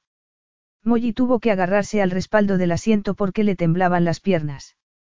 Este es el momento en el que, Supuestamente, debo ponerme a gritar pidiendo ayuda. Pues lo siento, pero no pienso caer en la trampa. Como tú quieras, murmuró él. ¿Quieres mirarme cuando hablas? Le gritó Molly. Puedes seguir hablando, y no tengo la menor duda de que lo harás porque aún no he conocido a una mujer que entienda el valor del silencio, pero yo estoy ocupado pilotando un avión. ¿Quieres dejar de decir eso? No estás pilotando un avión, tenemos que ir al hospital a ver a Beatrice. Siéntate y abróchate el cinturón de seguridad. Ya hablaremos de eso más tarde. Por favor, piensa un momento en lo que estás haciendo, no sé dónde quieres ir, pero no tiene nada que ver conmigo. ¿Por qué no me dejas bajar del avión? Preferiblemente ahora y no más tarde, cuando estuvieran a varios kilómetros del suelo. Pero, a juzgar por la velocidad que estaba adquiriendo el aparato, ese momento no estaba lejos. Por supuesto que tiene que ver contigo. ¿Qué? Mira, nadie va a hacerte daño, aunque Tyre estaba furioso con ella y no sentía más que desprecio por su egoísmo y su falta de moralidad, se sentía incómodo viendo a una mujer asustada. Siéntate y ponte el cinturón. A Molly le gustaría mucho decirle lo que podía hacer con sus órdenes, pero cuando el avión empezó a despegar el instinto de supervivencia pudo más que sus miedos. Como un autómata, hizo lo que le pedía y cerró los ojos, encomendándose al cielo. Ya puedes desabrocharte el cinturón. Molly abrió los ojos, sin soltar los brazos del sillón. Estaban en el aire. ¿Qué estás haciendo? Poner el piloto automático. No, quiero decir, ¿qué estás haciendo? ¿Por qué me has traído aquí? Pensé que eso era evidente. Esto es un secuestro o algo parecido. Molly esperaba que se riera de sus miedos, que dijera algo así como que él podía tener a la mujer que quisiera, de modo que serla absurdo secuestrarla a ella precisamente. Pero Tyr no estaba riéndose. Tal vez eso sea exagerar un poco, pero supongo que es lo más acertado. Aunque, como ya te he dicho, no estás en peligro. Nadie va a hacerte daño. Estás loco. exclamó Molly. Una pregunta tonta porque si lo estuviera lo negaría como hacían todos los locos. No puedes ir por ahí secuestrando a la gente. No es una costumbre, esta es la primera vez. Pero tranquila, no te va a pasar nada. ¿Por qué no te relajas y disfrutas del viaje? Que disfrute del viaje. Mira, llévame de vuelta y no diré nada. No se lo contaré a nadie. Él la miró, pero la falta de emoción en los ojos azules fue lo que más asustó a Molly. ¿Tanto me odias? Esto no es nada personal, respondió él. Al menos, no debería serlo. Pero, siendo una persona honesta, tuvo que reconocer que no era verdad, reaccionaba de forma personal a todo lo que hacía aquella mujer. Esto es irreal. No puede estar pasándome a mí. Como te he dicho, deberías relajarte y disfrutar del viaje. No pienso disfrutar de nada. Esto es absurdo, ¿qué pasa con Beatrice? ¿Qué pensará cuando no acuda al hospital? Si la duplicidad fuese una materia que se impartiera en los colegios, su interpretación sería de sobresaliente, pensó Tair. Él creía saber juzgar a los demás, pero en sus ojos solo podía ver genuina ansiedad por una amiga. Pero veía cosas diferentes cuando miraba sus labios, y probablemente sería mejor no seguir por ahí, pensó. Una pena que su primo no hubiera mostrado el mismo autocontrol. Imagino que para Beatrice será un alivio si sabe lo que estás haciendo. ¿De qué hablas? exclamó Molly. Beatrice se preocupará. Bueno, ya está bien. Debería saber doña Ratita, que no tolero a los mentirosos, así que termina de una vez con esta farsa. Molly sacudió la cabeza, estupefacta. Y deja de actuar. Yo no estoy actuando. Dudo que a una mujer como tú le importen los demás. ¿Cómo van a importarte cuando te finges amiga de Beatrice mientras estás seduciendo a su marido? Molly tardó un momento en entender. ¿Crees que tengo una aventura con Tarik? exclamó luego, incrédula. ¿A quién si no puedo referirme? Es que hay otros. ¿Pero qué estás diciendo? ¿Hay algo en ti que sea real? Siguió Tair. No hay nada en ti que alarme a una esposa, con tu pinta de niña buena y esas ridículas gafas que no necesitas. Molly tuvo que contener el deseo de ponerse a llorar. Pero no le daría esa satisfacción. No puedo evitar tener la cara que tengo y no creo que haya nada siniestro en mis gafas. Solo son, quería parecer mayor y me acostumbré a llevarlas en la universidad. Pero no terminó la frase al darse cuenta de que la sinceridad no serviría de nada con aquel hombre. La situación en la que se encontraba en ese momento era un ejemplo perfecto de cómo en el mundo real una mentira frecuentemente sonaba más creíble que la verdad. Sus amigos se reirían de ella si les contase que un príncipe árabe la había secuestrado porque pensaba que era una especie de, como podía imaginar aquel hombre que ella era una femme fatale. Me halaga que me creas tan irresistible, pero... Yo no soy tan ingenuo como mi primo, la interrumpió Taif. Prefiero ser el cazador, no la presa. No puedes pensar eso de mí. Vi a Tarik saliendo de tu habitación anoche. Anoche. Ah, claro, pero eso era, Molly hizo una mueca al recordar la promesa que le había hecho a Tarik. Un encuentro totalmente inocente. El sarcasmo la molestó profundamente. Pues sí, eso fue. Lo triste es que seguramente Beatrice intenta creerlo también. ¿Te importaría explicar lo que has querido decir? No te entiendo. Evidentemente, eres incapaz de ponerte en el lugar de los demás porque solo piensas en ti misma. Mientras tú te puedes identificar con una mujer engañada, por lo que veo. ¿O es que Beatrice tiene un sitio especial en tu corazón? Ten cuidado con lo que dices, le advirtió él. Molly hizo un gesto de desdén pero, en realidad, estaba asustada. Sabía que Tyra al-Sarif era un hombre peligroso y estando allí, solos, sin embargo, no podía evitar desafiarlo. Pareces muy preocupado por Beatrice. Tal vez estás proyectando en mí tu sentimiento de culpa porque crees que estoy haciendo lo que, secretamente, tú deseas hacer. O tal vez eres un hipócrita y ya lo has hecho. Supo que había ido demasiado lejos, aunque era lo que merecía, cuando vio que una nota de color oscurecía las facciones masculinas. Yo nunca tendría un sórdida aventura con Beatrice. No juzgues a los demás por lo que tú haces. ¿Cómo se atrevía a decir eso después de haberla juzgado? pensó Molly, atónita. Además, estaba segura de que Tyr tenía más secretos que ella, que no tenía ninguno. A ver si lo entiendo, no es que no quieras tener una aventura, es que eres demasiado puro como para hacerlo. Yo no pretendo ser un santo. Con una boca así, una boca que invitaba tantos pensamientos prohibidos, sería absurdo, pensó ella, los ojos clavados en la sensual curva de sus labios. Yo nunca tendría una aventura, repitió Tyr, porque vi de primera mano lo que las aventuras de mi padre hicieron sufrir a mi madre. Él nunca intentó esconderlas, en realidad, parecía obtener un malicioso placer humillándola. Mi madre era una mujer orgullosa, pero él consiguió minar su espíritu y su orgullo. Su madre solo hubiera sido un vago recuerdo para él de no ser por los diarios que una de sus criadas le había entregado cuando tenía 16 años. Esos diarios le habían demostrado lo que sentía una mujer humillada públicamente por las infidelidades de su marido. Tyra al-Sarif era el último hombre en el planeta por el que Molly había esperado sentir empatía, pero al ver cómo apretaba la mandíbula para contener la emoción entendió su sufrimiento. Ver que tu padre le hacía eso a tu madre sin poder hacer nada debía ser terrible para un niño. Pero supongo que debía amarla cuando se casaron, murmuró. En realidad, no podía entender cómo alguien podía hacerle eso a otra persona. Tyr vio los ojos color ámbar brillando con la compasión que él le había acusado de no tener y tuvo que apretar los labios para no soltar una palabrota. Él no tenía por costumbre justificarse ante nadie y, de repente, estaba hablando con aquella desconocida sobre temas personales. Temas de los que ni siquiera hablaba con sus mejores amigos. Fue el segundo matrimonio de mi padre, un arreglo político, no una historia de amor. Forzar a alguien a casarse es una crueldad. Posiblemente, asintió él. Pero, por favor, dejémonos de sentimentalismos, tengo un estómago delicado. Y, por lo visto, alergia a la simpatía. Pero Molly estaba segura de que era algo más, Tyra al-Sarif no quería que nadie sospechara que tenía puntos débiles. Relájate perdona. No voy a sentir compasión por ti. La verdad es que no me caes nada bien. Podría ser su imaginación, pero le pareció ver un brillo de humor en los ojos azules. A mí me pasa lo mismo.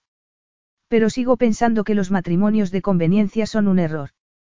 No todos los matrimonios de conveniencia son infelices y algunos son necesarios.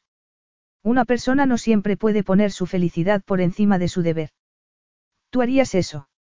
Soy el heredero del trono de Zabrania y las alianzas políticas son importantes, suspiró Tyr mientras comprobaba los mandos. Pero después de sufrir el infeliz matrimonio de tus padres. Muchos matrimonios por amor tampoco acaban bien. Tarik decía amar a Beatrice, por ejemplo.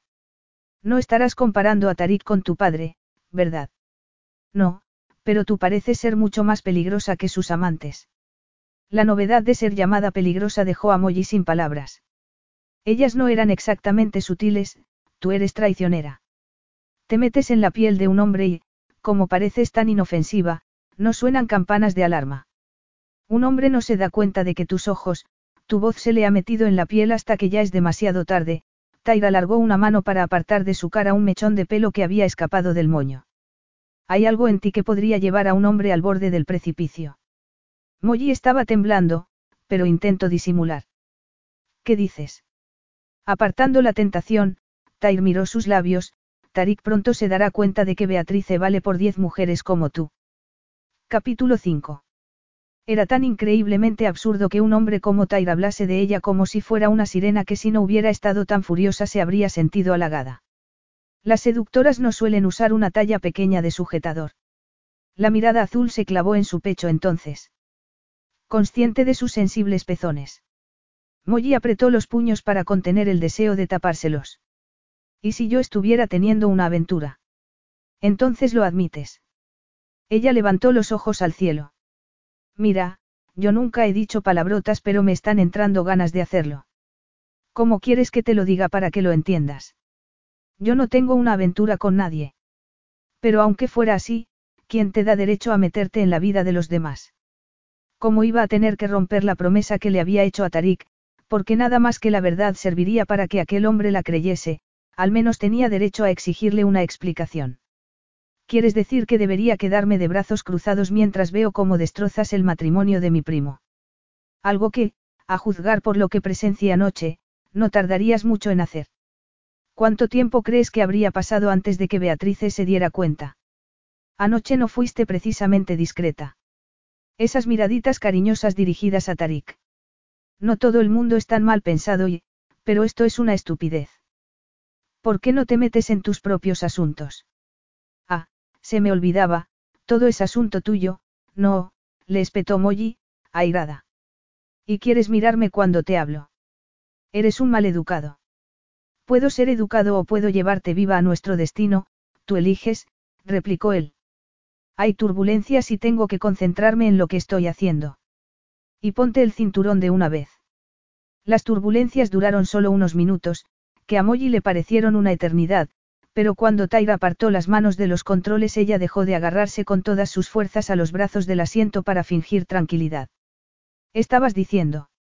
Ah, sí, que soy un maleducado, sonrió Tyr, desdeñoso. Y seguramente menos omnipotente de lo que crees, replicó Molly, conteniéndose para no contarle la verdad. Quería elegir el momento adecuado para ver cómo se desinflaba el ego de aquel engreído cuando se diera cuenta de su error. ¿Qué pensarías si Tarik se metiera en tus asuntos? Yo me meto en los asuntos de mi primo porque es mi obligación y porque verlo con Beatrice nos da esperanzas a todos. Tyr se calló, turbado por esa admisión, una admisión que nunca había hecho en voz alta. Envidias a Tarik. No tendría sentido envidiar lo que yo no puedo tener. ¿Por qué no puedes tenerlo? ¿Quieres dejar de hacer preguntas? ¿Crees que hablo mucho? Preguntó Molly, irónica. Ah, pues lo siento, seguramente será una reacción al secuestro. Por cierto, no lo has pensado bien. Yo no puedo desaparecer de la faz de la tierra así como así. Tan importante eres. No tanto como tú, seguramente. La gente no se inclina ante mí, aunque espero que sepas que lo hacen por miedo, no por respeto. En realidad es una tradición. Una tradición que él relegaría a los libros de historia, pero tales cambios no podían hacerse de la noche a la mañana. La expresión de Molly decía claramente lo que pensaba de ese tipo de tradiciones, pero, en caso de que no hubiera entendido el mensaje, le advirtió con una sonrisita irónica. Yo preferiría morir antes de inclinarme ante ti. Tyr soltó una carcajada. El sonido, profundo y desinhibido, era muy atractivo. Al contrario que su personalidad. Lo de las reverencias tiene poco que ver con mi plan, pero debo admitir que eres muy, dramática. Eso era algo que no había anticipado, admitió luego, su mirada deslizándose hasta el escote de su blusa. Y tampoco había anticipado sentirse tan atraído por ella. Tienes mucho temperamento. Y no es lo único que tengo. Seguro que no. Tengo gente a la que le importo de verdad. Mis hermanastros, Molly se detuvo a mitad de la frase. Dios mío. ¿Qué ocurre? Mi padre. Tu padre. Tiene un problema de corazón. Está esperando que le hagan un bypass, si sabe que he desaparecido el disgusto lo matará. No pensarás que voy a creer eso verdad. Aunque debo admitir que eres rápida. ¿Has pensado alguna vez dedicarte a escribir novelas? Pero es verdad. Lágrimas de frustración asomaron a los ojos de Molly. Mi padre sufrió el primer ataque cuando tenía 40 años. Y luego, la semana pasada. Un sollozo escapó de su garganta al recordar la conversación telefónica que había mantenido con él la semana anterior. Una conversación que empezaba con las palabras, no te asustes, no era precisamente algo muy alentador para una hija. Su padre le había contado que no se encontraba bien, que el día anterior mientras montaba en bicicleta había sentido pinchazos en el pecho y hubo que llamar a una ambulancia. Pero no había sido un infarto, solo una angina de pecho. Solo una angina de pecho, había repetido ella, incrédula. Ah, bueno, entonces no pasa nada. Ya le dije a tus hermanas que reaccionarías así, pero me obligaron a llamarte de todas formas. Vuelvo casa ahora mismo. Mira. Molly, no llene ningún sentido que vuelvas a casa. No me harán el bypass hasta el mes que viene o el siguiente, la lista de espera es interminable. Necesita un bypass. No te lo había dicho. Pues no. Pero claro, una operación de corazón es algo que se le puede olvidar a cualquiera, ¿verdad, papá? Replicó Molly, irónica. De verdad, eres imposible. Pero la posibilidad de perder a su imposible padre la llenaba de pánico. Molly. Me voy a casa. Los médicos me han dicho que debo estar tranquilo y si vuelves a casa por mi culpa empezaré a estresarme. A Molly no le había convencido ese argumento, pero después de hablar con sus hermanas descubrió que era cierto. Y ahora sabía que había cometido el mayor error de su vida. Si hubiera vuelto a casa, ahora no estarla en aquel avión con un lunático. ¿Crees que estoy mintiendo sobre mi padre? Me parece que ya hemos hablado de eso, respondió Tyr, con gesto aburrido. No lo entiendes. Si mi padre se enterase de esto, tienen que operarle del corazón y no puede estresarse por nada. Eres muy imaginativa, desde luego. No es una invención, es la verdad. Te parezco un tonto que se cree cualquier cosa. Molly empezó a angustiarse de verdad. Si algo le ocurriese a mi padre, tú serías el responsable. Y le haría pagar por ello aunque fuera lo último que hiciera en mi vida.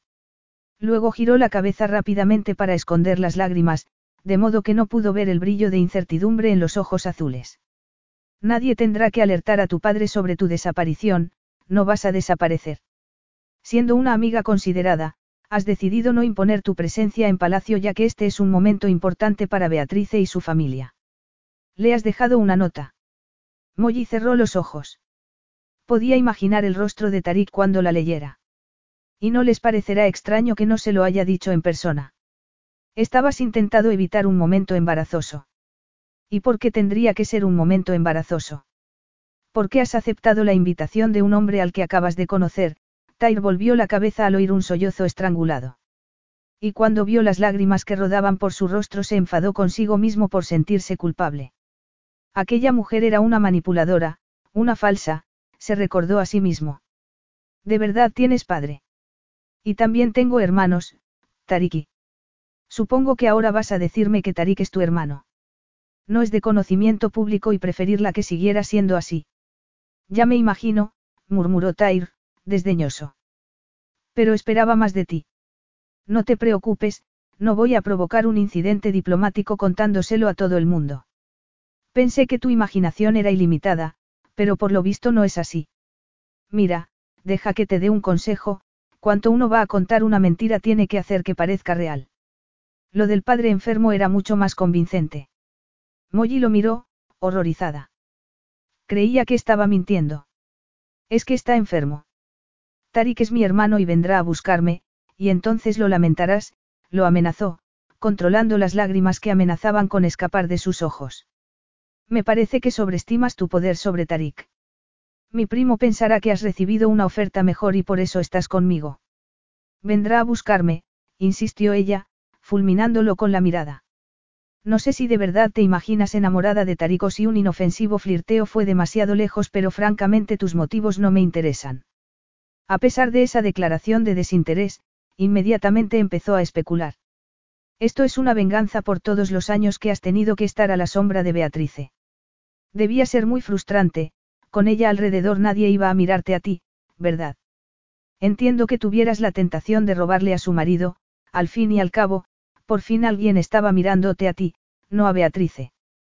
Y, por lo visto, también tú estabas mirándome, replicó ella. La observación llevó un brillo de rabia a los ojos de Tyr. No se te ocurrió pensar que estabas haciendo daño. Y a ti no se te ha ocurrido pensar que estás equivocado. Capítulo 6. Una pregunta tonta, claro, es evidente que no se te ha ocurrido. Pero estás equivocado, dijo Molly. Tarik vendrá a buscarme y cuando lo haga tendrás que borrar esa expresión satisfecha de tu rostro. No sabría decir cuánto tiempo duró el silencio hasta que, por fin. Tai levantó la voz para decirle que se abrochase el cinturón porque iban a aterrizar. Molly, que se había sentado en la zona de pasajeros, tan lejos de él como le era posible, hizo lo que le pedía porque rebelarse no iba a servir de nada. Tenía que planear una estrategia para escapar y, mientras tanto, solo podía esperar que sus hermanas tuvieran el sentido común de ocultarle lo ocurrido a su padre. Puede que el aterrizaje sea un poco peliagudo. Peliagudo, era decir poco, pensó Molly. Pero cuando miró por la ventanilla y vio dónde habían aterrizado se quedó asombrada por haber llegado de una pieza. Estaban, literalmente, en medio de ninguna parte. Su plan de ponerse a gritar, esperando que alguien fuera a rescatarla, se desintegró al verlo salir tranquilamente de la cabina. Muy bien, le dejaría pensar que se había rendido. Me alegro de que sea sensata. Sigue creyendo eso, rata asquerosa, pensó Molly. Toma, ponte esto, dijo Tai luego, ofreciéndole una prenda blanca que parecía una chilaba. Volvió luego a la cabina y cuando salió llevaba la cabeza cubierta por el tradicional turbante blanco del desierto. Molly sintió un escalofrío. El turbante destacaba la perfecta estructura ósea y los esculpidos contornos de su hermoso rostro. Y también revelaba una cualidad primitiva que le resultaba turbadoramente atractiva. ¿Estás lista? Ella, con dedos temblorosos, desabrochó el cinturón de seguridad y se levantó del asiento. Pero cuando volvió a mirarlo, algo en su expresión hizo que perdiera el equilibrio, un segundo después se quedaba sin aire al entrar en contacto con la dura superficie del torso masculino. ¿Te encuentras bien? Molly tuvo que hacer un esfuerzo para controlar la extraña parálisis que la hacía apoyarse en él, no porque tuviera que hacerlo sino porque quería hacerlo. Y eso sí le daba miedo. Tyr pasó un brazo por su cintura, pero no con tanta fuerza como para que no pudiera apartarse. Era su propio deseo lo que la mantenía allí, respirando la masculina fragancia de su piel. Consiguió encomiar fuerzas para apartarse, pero él puso una mano sobre su hombro. Seguro que estás bien. Molly asintió, sintiéndose incómodamente expuesta bajo la mirada azul. Ahora tenemos que salir de aquí y... Yo no voy a ninguna parte, lo interrumpió ella, dando un paso atrás. Apenas oyó el gruñido de dolor que provocó la patada en su parte más vulnerable, más por suerte que por buena puntería, mientras, gritando con todas sus fuerzas, corría hacia la puerta del avión. Tai la tomó por la cintura, pero la adrenalina provocada por el miedo le dio fuerzas para seguir golpeándolo con los puños, aunque no valía de nada. Estaba literalmente sollozando de frustración mientras él la sujetaba sin hacer el más mínimo esfuerzo. Suéltame. Socorro. Deja de gritar, nadie puede oírte. Y yo no quiero hacerte daño. Ah, no. ¿Qué eres? Una tigresa. Le espetó Tair. No pierdas el tiempo o la energía, no servirá de nada. ¿Qué energía? pensó ella, de repente sintiéndose tan débil como un cachorrillo. Nadie puede oírte. ¿Lo entiendes? Te odio, dijo Molly con voz temblorosa, sus ojos de color ámbar llenos de rencor. Yo tampoco soy admirador tuyo precisamente. Recuérdame que no deje ningún objeto afilado cerca de ti, bromeó Tyr, tomando la chilaba del suelo. Y ahora, ponte esto. Es el tipo de atuendo que a ti te gusta, sencillo y sin forma. Además, te protegerá del sol. ¿Dónde me llevas? A un sitio donde no puedas hacer daño, contestó él. Mi abuelo tiene un campamento a unos kilómetros de aquí. Así que este secuestro es cosa de familia, no. Tu abuelo debe estar muy orgulloso de ti. El esfuerzo de la pelea había deshecho su moño y se preguntó cómo sería sentir esa sedosa melena rozando su piel desnuda. No pensaba averiguarlo, por supuesto, pero un hombre no podía dejar de hacerse ciertas preguntas. Mi abuelo no estará allí, le dijo, sonriendo al imaginar la reacción del jeque Rasid al verlo llegar con una cautiva de ojos dorados. Pero la sonrisa desapareció de inmediato. La reacción de su abuelo no sería más explosiva que lo que había sentido él al tener a Molly entre sus brazos. Había querido consolarla y besarla al mismo tiempo, ninguna de las cuales era una reacción apropiada. Ha ido a presenciar una carrera. Una carrera de caballos en el desierto. De camellos. Una carrera de camellos. Es una tradición. Y tú no tienes que ir. Iré, te lo aseguro, contestó él. Y recuperaría la perspectiva una vez que se hubiera separado de ella, pensó. Molly no pudo disimular su sorpresa, aunque no debería ser alivio. Entonces no vas a quedarte conmigo. Vas a echarme de menos. Sonrió Tyr. Sí, tanto como un agujero en la cabeza. Venga, rió él, tu carroza te espera. Pero no era una carroza, comprobó unos segundos después, sino un camello. Lo dirás de broma. Tyr no respondió, aunque tuvo que sonreír un par de veces mientras Molly intentaba, sin éxito, subir a uno de los camellos con la ayuda de uno de los dos hombres que habían ido a buscarlos. Este bicho huele fatal. Seguramente él pensará lo mismo de ti, replicó Tyr, pensando, y no por primera vez, en el delicioso aroma de su pelo. No puedo subir. Por favor, demuestra un poco de carácter. Es tan fácil como sentarse en un sillón. Que demuestre un poco de carácter. Repitió ella, indignada. Me gustaría ver cuánto carácter demostrarías tú si la situación fuera al revés. Me has secuestrado, me has insultado, estoy muerta de hambre y ahora esperas que suba a un maloliente camello, bueno, pues ya está bien. Exclamó Molly, sentándose en el suelo. Los dos hombres miraron a Tyr y este les dijo algo en árabe que los hizo reír. ¿Qué les has dicho de mí? He dicho que normalmente eres una chica dulce, pero que hoy tienes un mal día. Molly lanzó un grito cuando uno de los dos hombres la levantó para colocarla sobre el camello sin aparente esfuerzo. ¿Ves? No era tan difícil. Si me rompo el cuello lo llevarás sobre tu conciencia para siempre. No te caerás, esto se te da de maravilla. Molly gruñó algo incomprensible mientras lo fulminaba con la mirada. Sonriendo, Tyr subió a su camello y lo golpeó suavemente en los flancos. Y Molly no tuvo más remedio que seguirlo. Pero todo lo que había a su alrededor era un espacio ondulante de, nada. O los camellos conocían bien el camino o Tyr era una de esas personas que poseían una brújula interior. Estaba atardeciendo cuando llegaron a un montículo desde el que podía ver un campamento de beduinos. Molly contuvo el aliento, era asombroso. Las tiendas estaban colocadas alrededor de lo que parecía un oasis rodeado de palmeras y las hogueras enviaban chispas por el aterciopelado aire de la tarde. Aunque estaba agotada y furiosa, Molly se quedó encantada con la escena. Es precioso, murmuró. Pero supongo que aquí nadie va a ayudarme si les digo que me ha secuestrado. Seguro que quieres decírselo. ¿Qué insinúas? que me gusta que me hayas traído aquí a la fuerza para soportar tus insultos solo por tu cara bonita. Replicó ella. Pero al ver el brillo de interés en los ojos azules supo que esas palabras habían sido un error. No estaba pensando en mi cara en particular. De hecho, nunca me habían dicho que tuviese, una cara bonita, pero me alegra mucho contar con tu aprobación. Aunque empiezo a pensar que... ¿Qué? Que estás disfrutando de la aventura. Y si dijeras eso yo diría que estás loco. Tyr se encogió de hombros mientras golpeaba los flancos de su montura. ¿Qué creía que era? se preguntó Molly. Una aventurera. Sí, seguro. Esa idea la hizo sonreír. Aunque había habido algunos momentos. Momentos de qué, Molly, de terror. Apartando tales pensamientos de su cabeza, se agarró con fuerza cuando el camello empezó a moverse de nuevo. Enseguida quedó claro que los esperaban. La gente del campamento rodeó a Tyr con actitud respetuosa y alegre mientras un hombre la ayudaba a bajar del camello. Molly iba a darle las gracias, pero se quedó helada. A menos que fuera su hermano gemelo, aquel hombre era el mismo que la había ayudado a subir al camello dos horas antes, dos horribles, interminables horas antes. Y cuando vio un jeep sus sospechas quedaron confirmadas. Tyr había querido que viajase en camello en lugar de ir en el coche.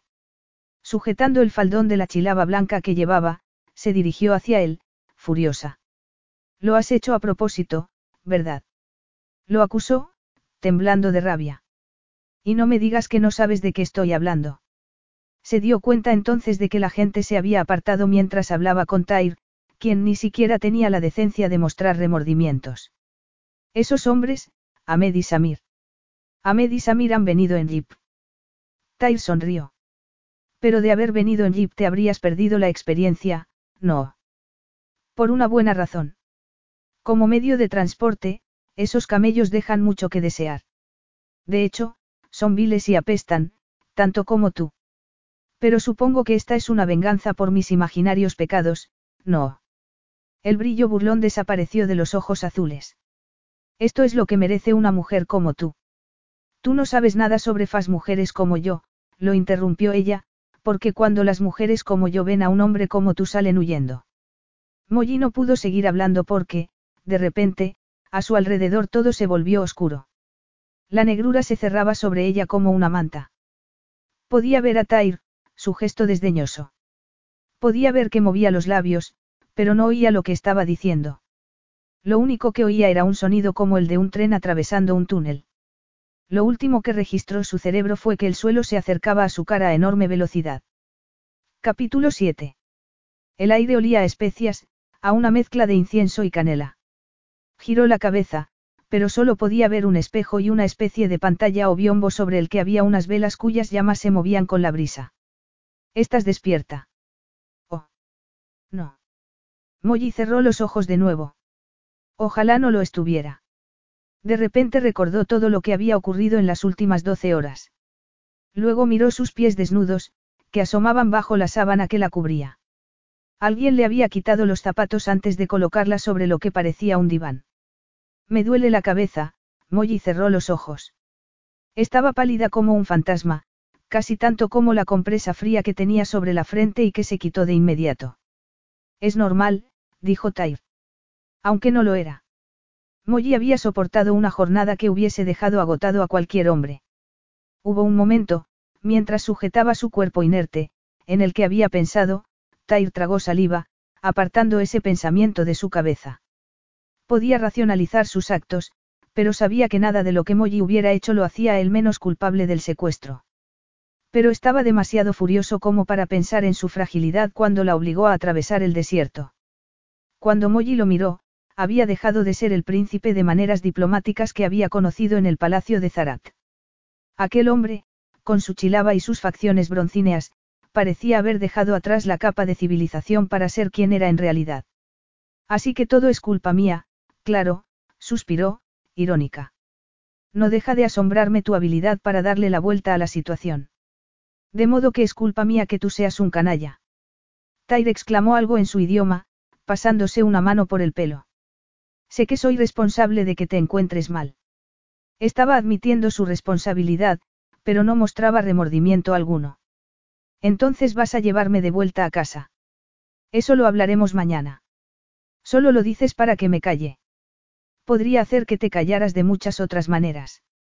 Por supuesto, no estaba pensando en algo violento, al contrario. Doña Ratita no podría hablar si la besara. Tyr miró su boca y se preguntó cómo sabría. ¿Por qué me miras así? Te dije muchas veces que debías beber agua durante el camino, pero tú decidiste no hacerlo. Estabas deshidratada, por eso te has desmayado.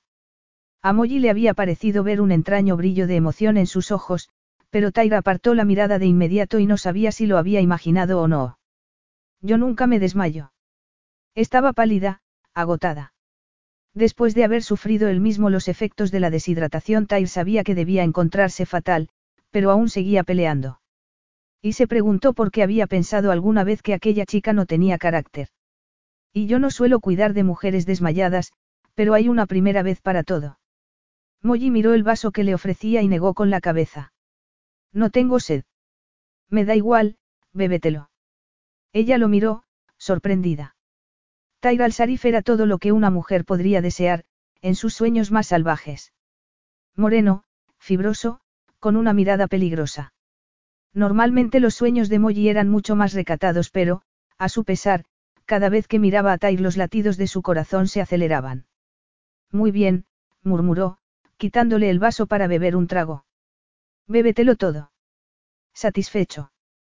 Preguntó ella después, apoyando de nuevo la cabeza sobre el almohadón. Pero le dolía. También le dolía el corazón, aunque no por la misma causa. ¿Por qué te negaste a beber agua durante el viaje? Te advertí que. Y yo te dije que te fueras a la porra, pero tampoco lo hiciste, lo interrumpió Molly.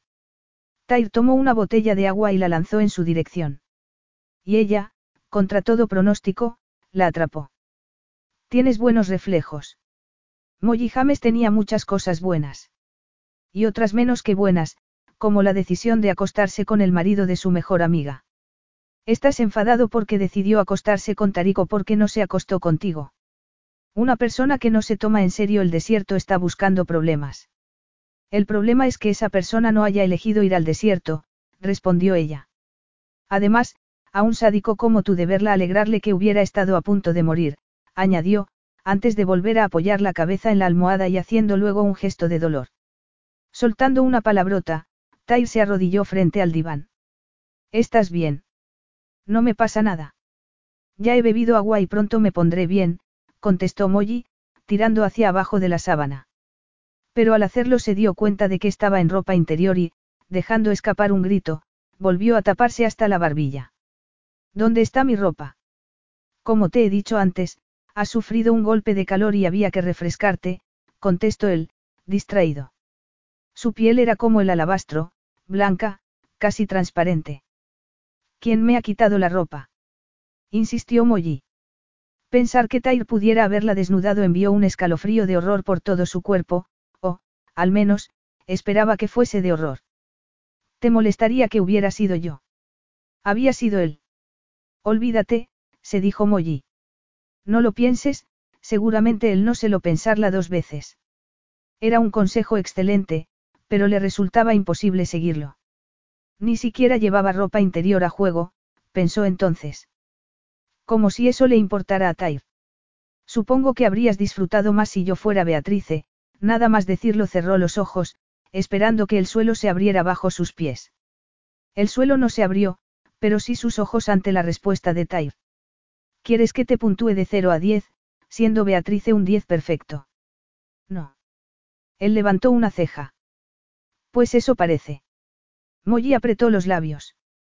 Sé perfectamente que Beatrice es preciosa y yo no, así que no tienes que recordármelo. Resulta que tengo dos hermanas que son tan guapas como Bea y jamás he intentado competir con ellas, le espetó.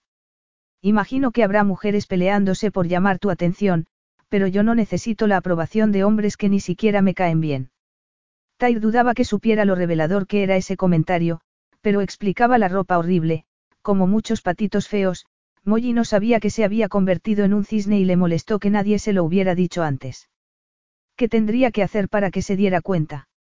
Para tu información, no disfruto al ver a una mujer inconsciente sabiendo que el responsable soy yo. Beatrice es una mujer preciosa, pero tú también lo eres. Y tú eres repugnante. exclamó ella.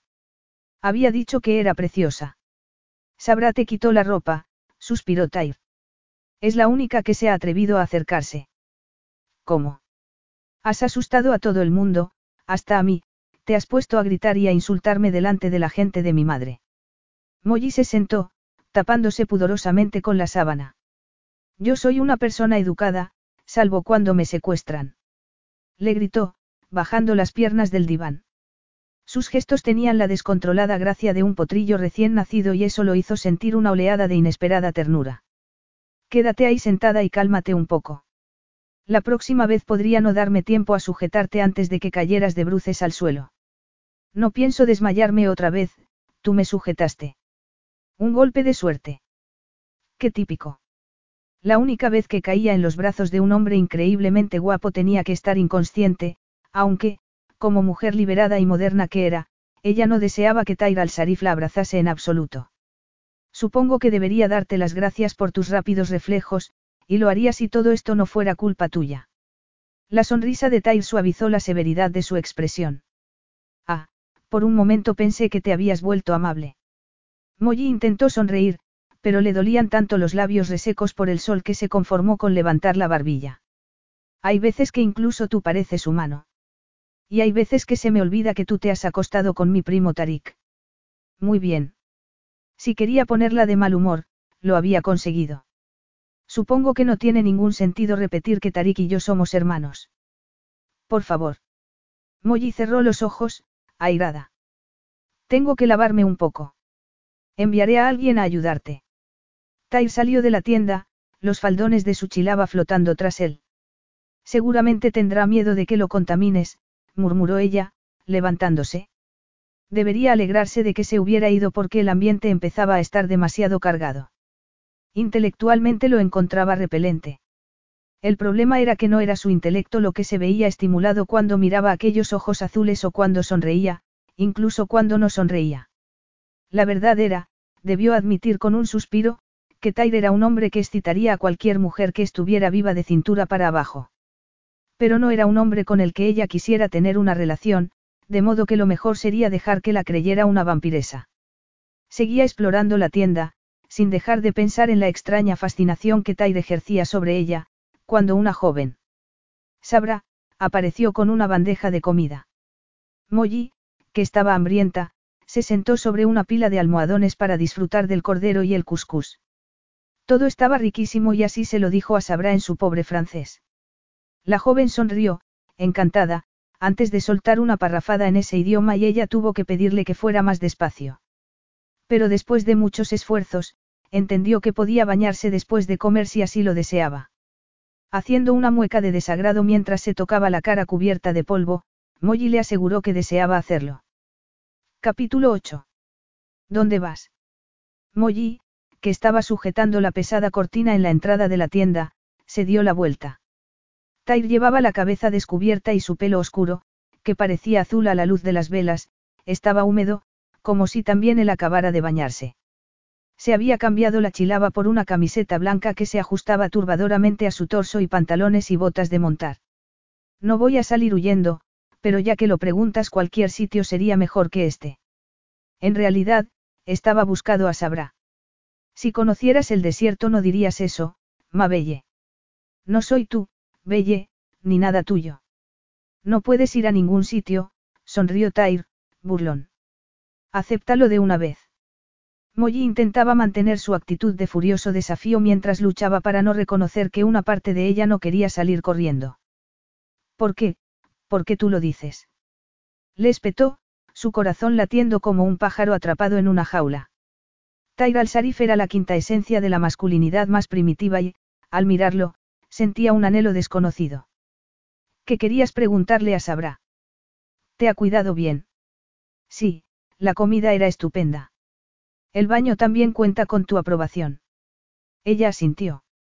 El baño había sido tan maravilloso que tuvo que hacer un esfuerzo para salir del agua perfumada. Pero su piel seguía brillando con los aceites que había echado Sabra. Iba a preguntarle dónde voy a dormir. Supongo que dormiré sola. Tyr se había detenido a un metro de ella, tan cerca como para que pudiese ver la cicatriz de su cara. Se preguntó entonces cómo sería trazar la cicatriz con el dedo, con la lengua, y luego, al sentir el calor que le subía a la cara, deseó no haberlo imaginado. Puedes dormir como quieras, Tyr señaló el diván. Pero por la noche podrías sentirte muy sola. Ella cruzó los brazos sobre el pecho, en un gesto protector. Me gusta estar sola, gracias. No te preocupes, no tendrás que proteger tu virtud. Nunca he sentido la necesidad de forzar a una mujer. Mientras sepas que la protegería. No me gustan las criaturas invisibles, replicó él, desdeñoso. Aunque sería difícil imaginar a una criatura menos invisible que Molly en aquel momento, tuvo que admitir. ¿Por qué te pones esa ropa? Le preguntó luego, señalando la falda y la blusa arrugadas. Le pedí a Sabra que te trajera un vestido. Prefiero mi propia ropa. Y ya que hablamos de gustos, a mí no me gustan nada los hombres que me secuestran. Podrías verlo como una aventura. Molly hizo una mueca. Qué gracioso. Concéntrate en las cosas buenas. ¿Por qué hay tantas?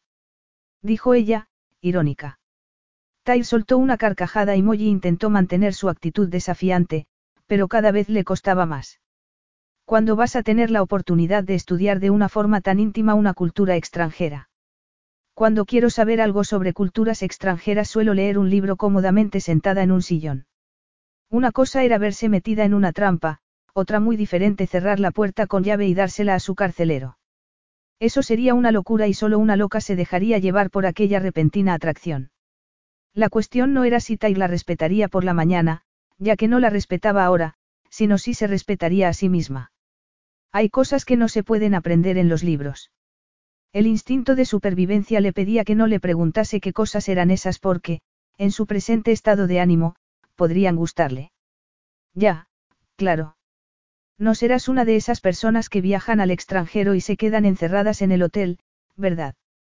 En caso de que se te haya olvidado, yo no estoy de vacaciones. Tyr no se dignó a reconocer la puya. Yo creo que una persona debería aprovechar la oportunidad de vivir nuevas experiencias siempre que sea posible. Si no lo haces, quién sabe. Podrías lamentarlo. Y él lo lamentaría siempre si no la llevaba a dar un paseo a la luz de la luna. Le sorprendía estar inventando excusas para su comportamiento y se recordaba a sí mismo una y otra vez que Molly era todo lo que él despreciaba en una mujer, pero eso no había atenuado el fuego que ardía en su sangre cada vez que la miraba. Sus ojos se encontraron un momento y Molly bajó la mirada en aparente confusión. No esperaba el número de la ingenua. Pero no tienes que hacer ese papel conmigo. Ah, claro, replicó ella, indignada. Así que todo esto es una tremenda oportunidad de expandir mis horizontes, no. Lo más inteligente es aprovechar las oportunidades. Ah, qué boba soy.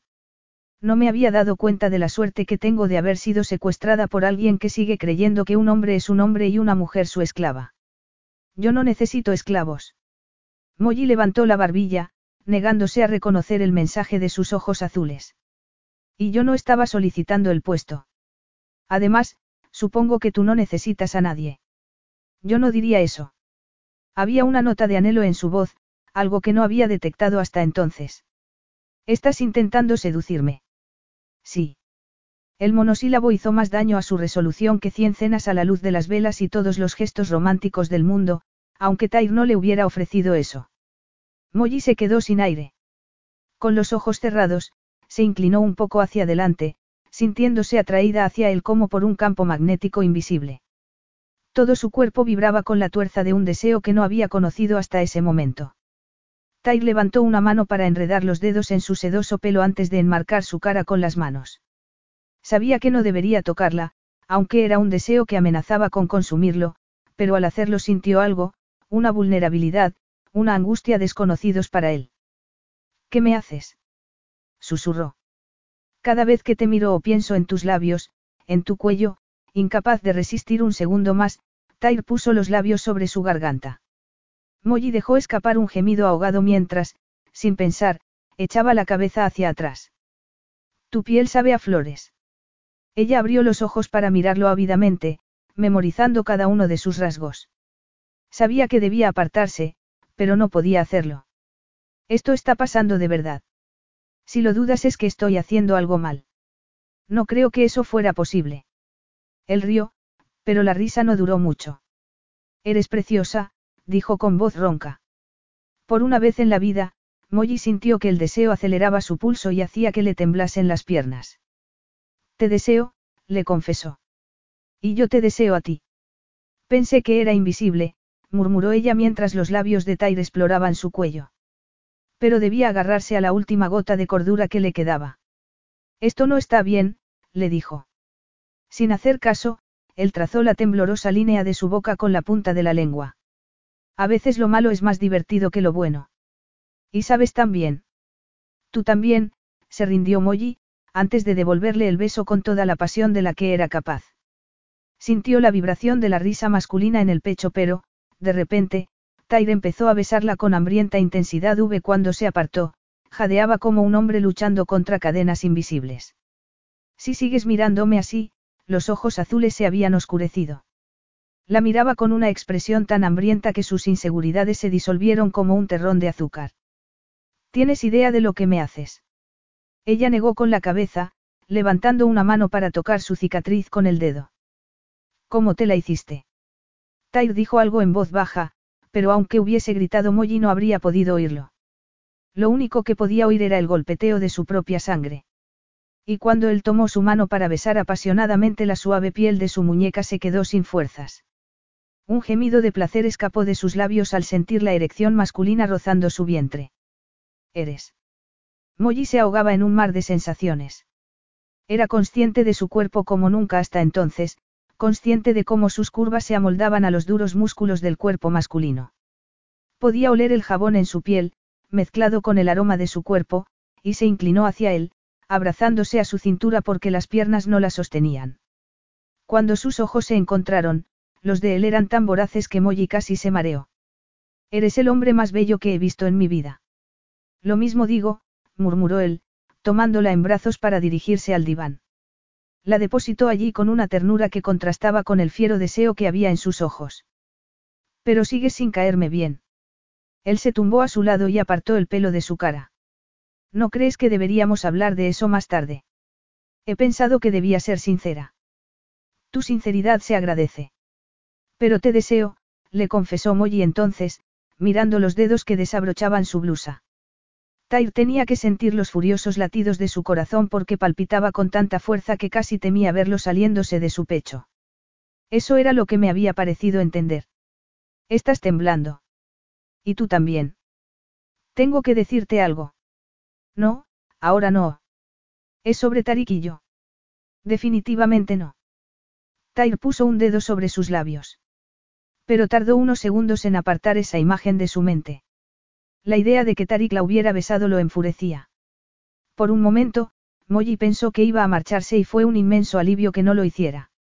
Tumbada en el diván, vio cómo apartaba unos cuantos almohadones y apoyaba el hombro sobre el tallado cabecero. Ven aquí y deja que te desnude, Mabelle. Llevo todo el día soñando con hacerlo. Capítulo 9.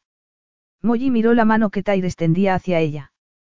Podía no ser una experta, pero sabía cuándo había llegado el momento en el que ya no había marcha atrás. Por un segundo se limitó a mirar esa mano, mucho más oscura que la suya, los dedos largos y sensibles, una mano absolutamente masculina. Luego levantó los ojos, pensando que Tyre era un hombre fuerte. Un hombre con pasión y convicciones.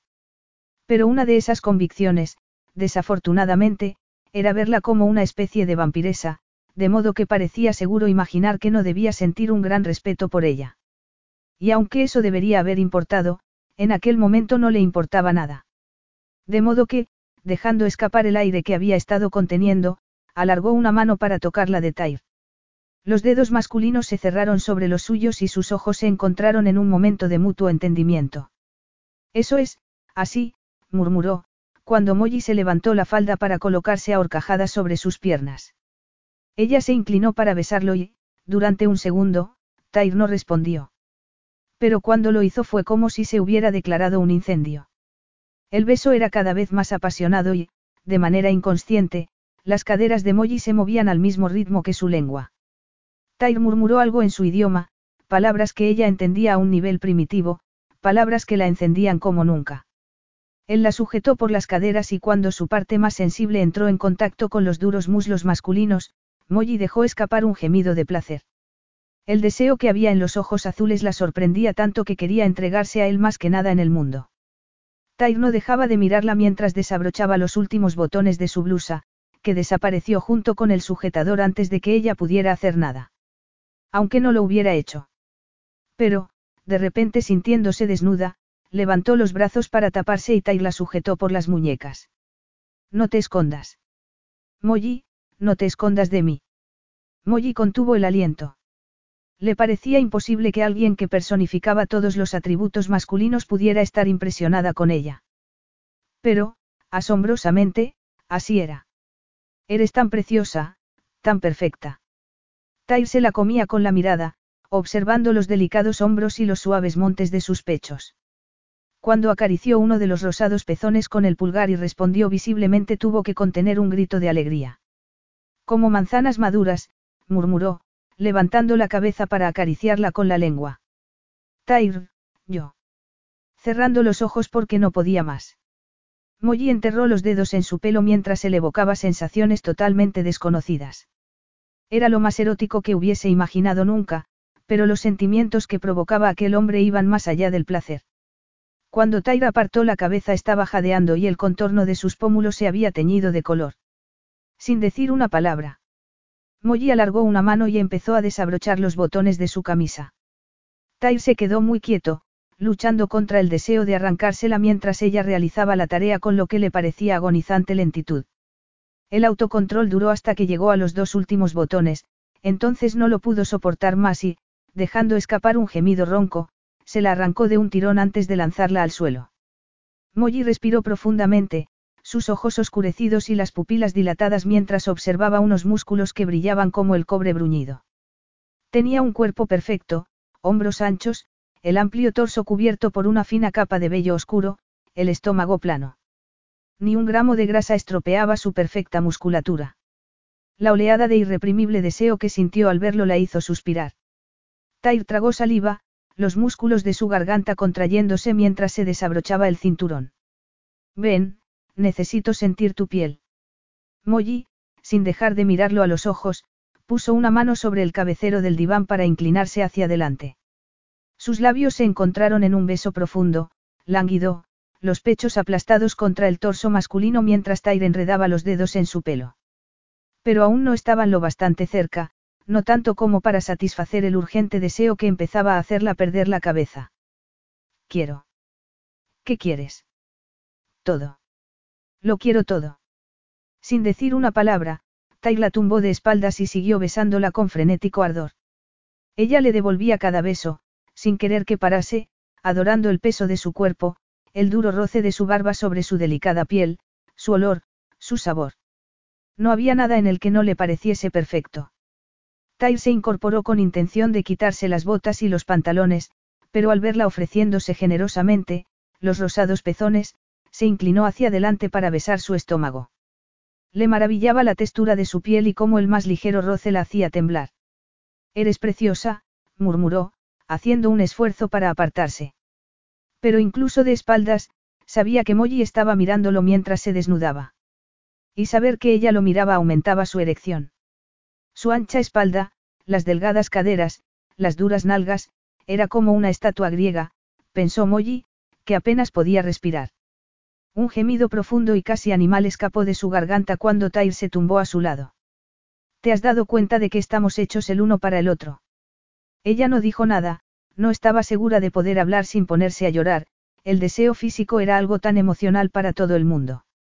Tyr abrió sus labios con la lengua y sin dejar de besarla, tomó la mano femenina para llevarla hasta su miembro, y notó que Molly daba un respingo. ¿Tienes miedo? No.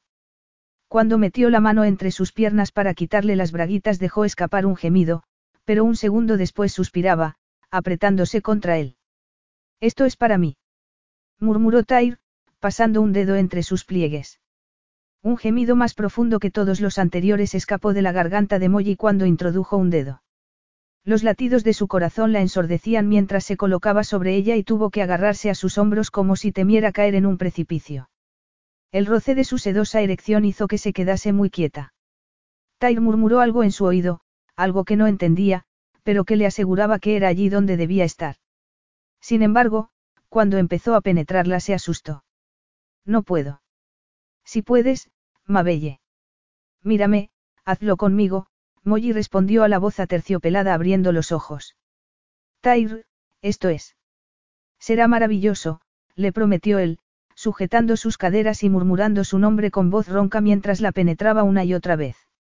Al sentir que los músculos interiores de Molly se cerraban, la mente de Tyr se cerró también. Ya no había nada más que aquella mujer que gritaba su nombre mientras se apretaba contra él y el deseo, la necesidad, de llegar al momento en el que pudieran ser uno solo, lo volvía loco.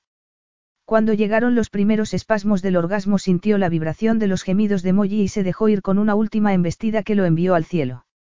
Durante varios minutos se quedó como estaba, exhausto, hasta que los latidos de su corazón volvieron al ritmo normal. Luego se apartó, tirando de ella para apretarla contra su costado. Una cosa era hacer el amor con una mujer experimentada, otra muy diferente hacerlo con una virgen. No te has acostado con Tarik, le dijo, atónito. Pues claro que no. Pero entró en tu habitación. Yo lo vi con mis propios ojos. Un hombre y una mujer pueden hacer muchas cosas en un dormitorio además de acostarse juntos. Nunca ha sido tu amante. La expresión de Tyr se había vuelto posesiva. No, ya te lo he dicho, Tarik y Khalid son mis hermanastros. Pero, entonces es verdad. Entonces, él la miraba, estupefacto. Susan Alcamal, la mujer de la que se divorció mi tío, volvió a casarse. Sí. Tú eres la hija de Susan Alcamal. Una especie de bochorno para la familia Alcamal, sí. Tyr murmuró algo en su idioma, cerrando los ojos.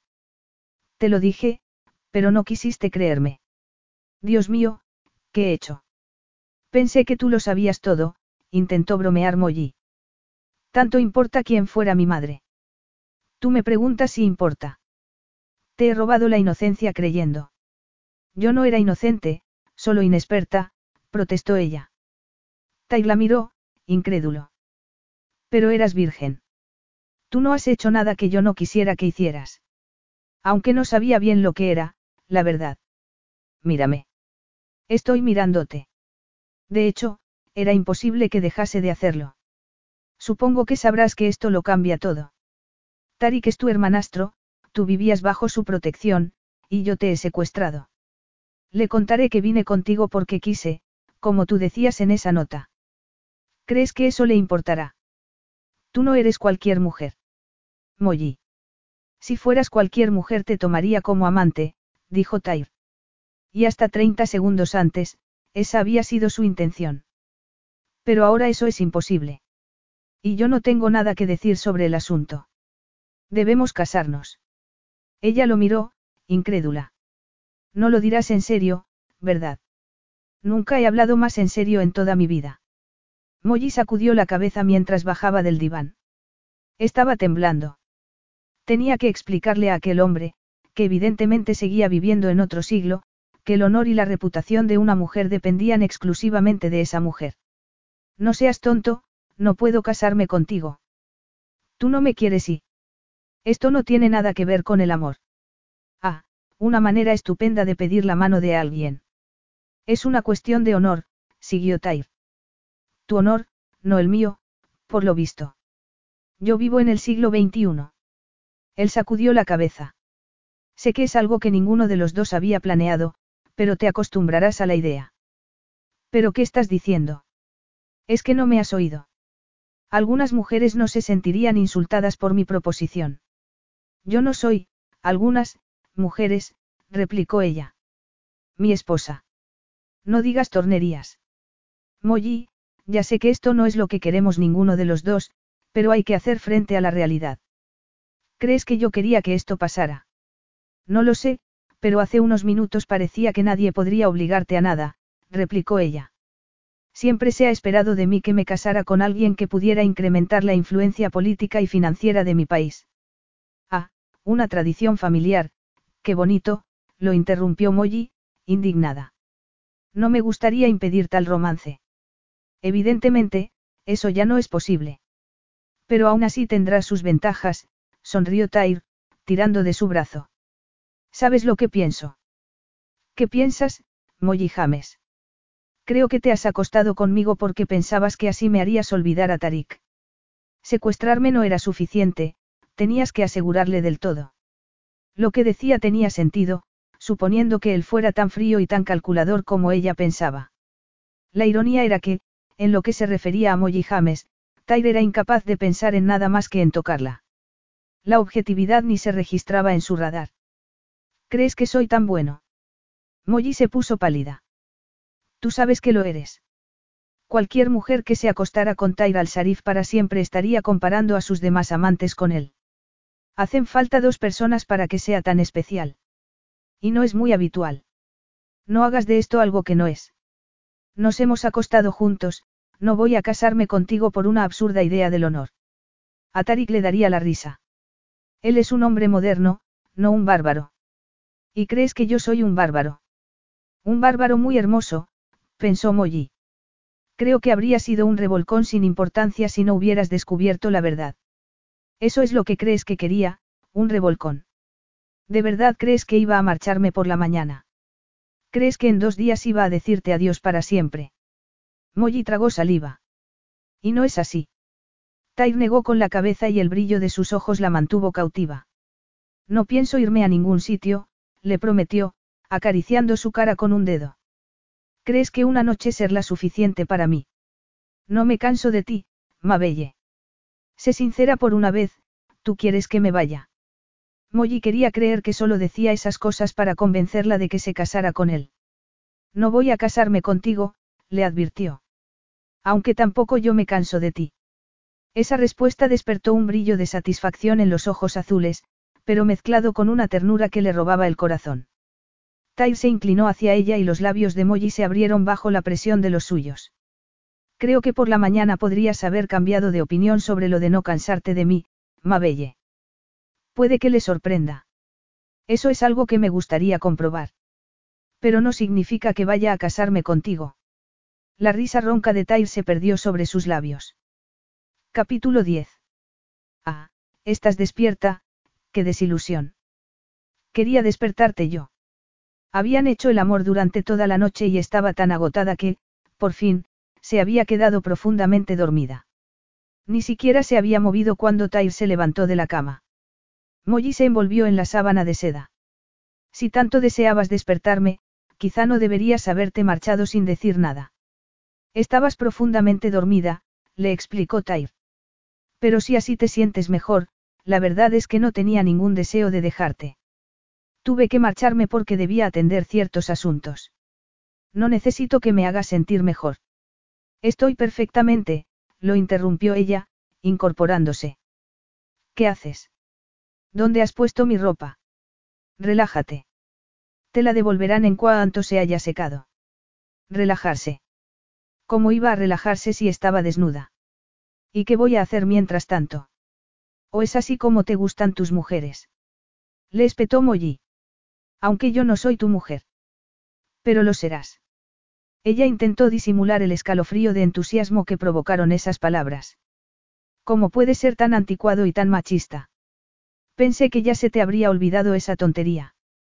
Es posible que sea anticuado y machista, pero seré tu marido. ¿Y cómo sabes que yo te deseo? Anoche fuiste muy convincente, contestó él, riendo. Mira, aquí hay ropa para ti. No puedo ponerme eso. Los ricos colores y las suntuosas sedas eran preciosos, pero no eran para ella. No hay algo más. Discreto. Sugirió Tyr. No, lo siento. A mí me gusta la ropa discreta. De eso no tengo la menor duda. Pero aquí no tenemos nada en color beige o gris, así que es esto o nada. Naciste dando órdenes. Tyr vio fuego en sus ojos. La agresividad no era una cualidad que admirase en las mujeres, y por eso la ternura que sentía por ella era aún más inexplicable. Pero podría haber cosas peores en la vida que estar casado con Molly James. Y tú naciste así de testaruda. Me han educado para no aceptar órdenes de hombres como tú. No estoy intentando subyugarte, solo vestirte. Pero era desvestirla lo que le gustaría hacer. Puedo vestirme sola, protestó Molly. Tai le mostró un chal casi diáfano. ¿Es esto o nada? Entonces, nada. Muy bien, como quieras. A mí me da igual, pero los más conservadores podrían quedarse muy sorprendidos si te pasearas por ahí desnuda. Tú sabes que no voy a hacer eso, replicó ella. Pero un hombre tiene derecho a fantasear, bromeó Tyr. Pero en sus fantasías nunca había entrado una virgen de lengua tan afilada como un cuchillo. Molly sabía que estaba bromeando, pero saber que era parte de sus fantasías hizo palpitar su corazón. Esa idea me excita, por cierto, murmuró Tyr. Pues a mí me repugna. Yo nunca me pasearía desnuda delante de un hombre. Para eso haría falta tener confianza en su propio cuerpo y ella no la tenía.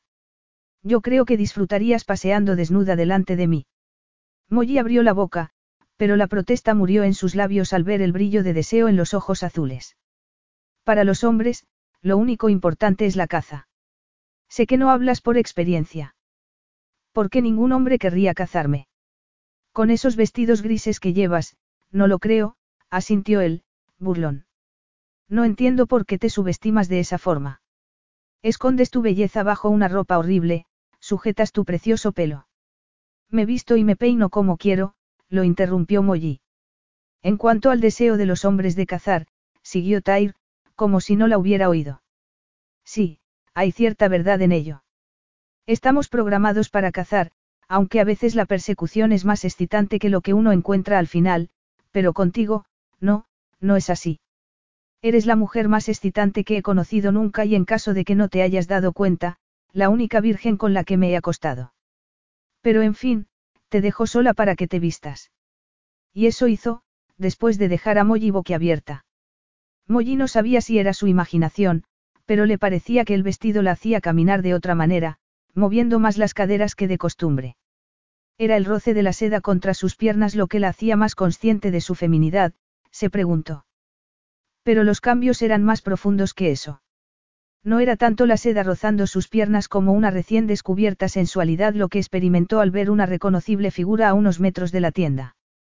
Molly inmediatamente dejó de teorizar, incluso de respirar. El deseo que sentía al ver a Tyre era una emoción que le daba miedo reconocer. Pero era tan hermoso. Es mi amante. Pero no su marido. Estaba hablando con otro hombre que llevaba dos caballos sujetos por las riendas y Tyre dijo algo que lo hizo reír. Luego, de repente, como si hubiera sentido su mirada, giró la cabeza. Desde esa distancia era imposible adivinar su expresión, pero el corazón de Molly empezó a latir con fuerza, el sonido haciendo eco en sus oídos. Había mucha actividad en el campamento, pero ella se sentía como envuelta en un capullo de silencio, un silencio que fue roto por el relincho asustado de uno de los caballos. El hombre que los atendía intentó calmarlo, pero el animal se levantó de patas y Tyr dio un paso adelante. Molly contuvo el aliento. Tyr parecía estar hablando con el animal, pero las palabras eran una pobre defensa contra los cascos de un animal que pesaba 600 kilos. ¿Por qué se no se apartaba como haría cualquier persona con dos dedos de frente? Dios mío. Exclamó cuando los cascos del caballo casi rozaron su cara. ¿Qué estaba haciendo? Solo porque pareciera un dios, se creía inmortal. Una imagen de Tyr tumbado en el suelo, ensangrentado, apareció en su mente y tuvo que sacudir la cabeza para apartarla. Era uno de esos momentos en los que su vivida imaginación era una condena. Con el corazón en la garganta, observó cómo Tyr seguía acercándose con las manos levantadas, sin dejar de hablar con el caballo. Vas en la dirección equivocada, loco, murmuró. El silencio había caído sobre el campamento mientras Tyr se acercaba hasta tocar el flanco del asustado animal y Molly no podía creer lo que estaba viendo cuando lo sujetó por las crines. Fue asombroso que un minuto después el caballo agachase la cabeza y tocase su mano con el morro como un corderito. Tai respondió con una risotada a un comentario del hombre que sujetaba al otro caballo y luego miró hacia Molly. Un segundo después subió de un salto a la grupa y golpeó suavemente sus flancos con los talones. Hombre y animal se detuvieron frente a la tienda. Eran maravillosos, los dos hermosos y salvajes. Molly dio un paso atrás, pero Tyre intentó tranquilizarla. No va a hacerte daño. No, pero tú sí, pensó ella. Tú me harás daño porque te he dejado entrar en mi corazón. Contra todo pronóstico, se había enamorado de él. Tyre miró su pálido rostro y la sonrisa burlona desapareció de sus labios. ¿Te dan miedo los caballos? Supongo que lo que acabas de hacer te parecerá muy inteligente, ¿no? Le espetó Molly, furiosa. Y supongo que pensarás que has quedado como un príncipe. Bueno, pues para que lo sepas y porque supongo que nadie más va a decírtelo, lo que has hecho es una soberana estupidez. Ese caballo podría haberte matado. No pudo seguir hablando porque, de nuevo, la imagen de Tyre ensangrentado en el suelo hizo que un sollozo escapase de su garganta. Pero no debía ser tan emotiva. Si no lograba contener sus emociones, Tyre descubriría lo que sentía por él y eso sería demasiado mortificante. Me gustan las emociones fuertes, pero cuando te cases conmigo podrás convencerme para que deje esa mala costumbre. Yo no quiero cambiarte, replicó Molly. ¿Por qué iba a querer que dejara de ser aquello por lo que tanto la atraía? Siento haberte asustado. No me gusta la sangre. No lo estropees. Estaba sintiéndome tan especial. Molly levantó la cabeza dispuesta a replicar al burlón comentario, pero descubrió que él la miraba muy serio. Más que eso, la miraba con anhelo y eso la sorprendió tanto que dijo lo primero que se le pasó por la cabeza. Es que eres especial. Y tú eres preciosa. Ah, sí. Molly miró la túnica de seda que llevaba. Parece que voy a pasar una prueba para ocupar un sitio en tu harem, pero no te equivoques, no me he vestido así para ti. No, claro que no, dijo él, irónico. Pero conseguirías el puesto. No lo aceptaría. No pienso ser una más en la larga lista de mujeres que harían lo que fuera para llamar tu atención. Tú no tienes que hacer nada para llamar mi atención, como mi esposa, eso lo tendrás asegurado. Molly tuvo que hacer un esfuerzo para fingir que eso no la afectaba, pero no era fácil porque estaba derritiéndose por dentro. Aún así, logró decir. Me gustaría ser informada en cuanto mi ropa esté limpia. ¿Para qué? No puedo apartar los ojos de ti. No digas esas cosas. Pensé que quería saber la verdad. Yo también, Molly se encogió de hombros. Pero ya no sé lo que quiero. Ni siquiera me conozco a mí misma. La mujer que había visto frente al espejo, la de ojos luminosos y sonrisa secreta, no era ella, no podía serlo. Ella no se enamoraba así, de repente. Tyr podía identificarse con su confusión. No había sido un accidente que ninguna de sus parejas le hubiera preguntado nunca dónde iba la relación. Él no se relacionaba con mujeres de ese tipo. De hecho, nunca había estado enamorado. Entonces, porque respondía como lo hacía ante la perplejidad de Molly, ante el temblor en su voz. Era incomprensible. Sentía el extraño deseo de tomarla tiernamente entre sus brazos y encontrar palabras que la tranquilizasen. Tyr no luchó contra ese deseo y tampoco se hizo demasiadas preguntas mientras extendía la mano para acariciar su cara. Eran sentimientos que no había esperado, pero el deseo de consolarla pronto dejó paso a un deseo más primitivo al recordar la noche anterior. Eres preciosa, murmuró. Hipnotizada por el brillo de sus ojos, Molly se inclinó hacia él. Es el vestido, susurró. No es gris. Y tampoco lo era Tyr. Pero su vida lo había sido siempre y volvería a serlo en cuanto volviese a Inglaterra. No había sitio para ella en el desierto, ni en la cama de Tyr. Lo del matrimonio era completamente absurdo, pero mientras estuviera allí sería estúpido no aprovechar ese interludio. Un interludio que siempre sería precioso para ella y del que iba a obtener todo el placer que fuera posible. Cuando Tyr bajó la cabeza. Molly cerró los ojos anticipando un beso, para llevarse una desilusión cuando él se apartó. Un segundo después lo oyó exclamar algo en su idioma. Y cuando abrió los ojos vio que estaba mirando hacia el desierto, presumiblemente viendo algo que le parecía más interesante que besarla. Molly, resistiendo el impulso de recordarle que era ella a quien estaba besando, se puso las manos sobre los ojos a modo de pantalla y siguió la dirección de su mirada. Al principio no pudo ver nada, pero enseguida distinguió el brillo del sol reflejándose en un objeto de metal. Era un convoy de vehículos que se dirigía hacia el campamento. Capítulo 11. Molly se consoló pensando que no parecía más comento que ella al ver la caravana de coches, pero notó que se ponía extrañamente tenso cuando el conductor saltó del primer vehículo. Entra en la tienda, Molly. ¿Por qué? He dicho que entres en la tienda, repitió él. No pienso hacerlo. Le avergonzaba su presencia allí. Esa posibilidad le dolió más de lo que debería. Por favor, Molly. Eso está mejor, dijo ella, sin moverse. Había leído en alguna parte, y le había parecido muy sensato entonces, que uno debía establecer ciertas reglas al principio de cualquier relación. Pero aquello no era el principio de una relación, se recordó a sí misma. Y, sin saber por qué, ese pensamiento hizo que sus ojos se llenasen de lágrimas. Una cosa era reconocer algo a nivel intelectual, otra verse obligada a hacerlo emocionalmente. Al menos Tyre no sabía que lo amaba, pensó. Aunque reconocer que eso sería mucho peor no la animaba en absoluto. Muy bien, de acuerdo, no aceptas órdenes. Pero ahora no tengo tiempo para esto, así que haz lo que te digo por una vez sin discutir. Parecía tan preocupado que Molly se asustó de verdad.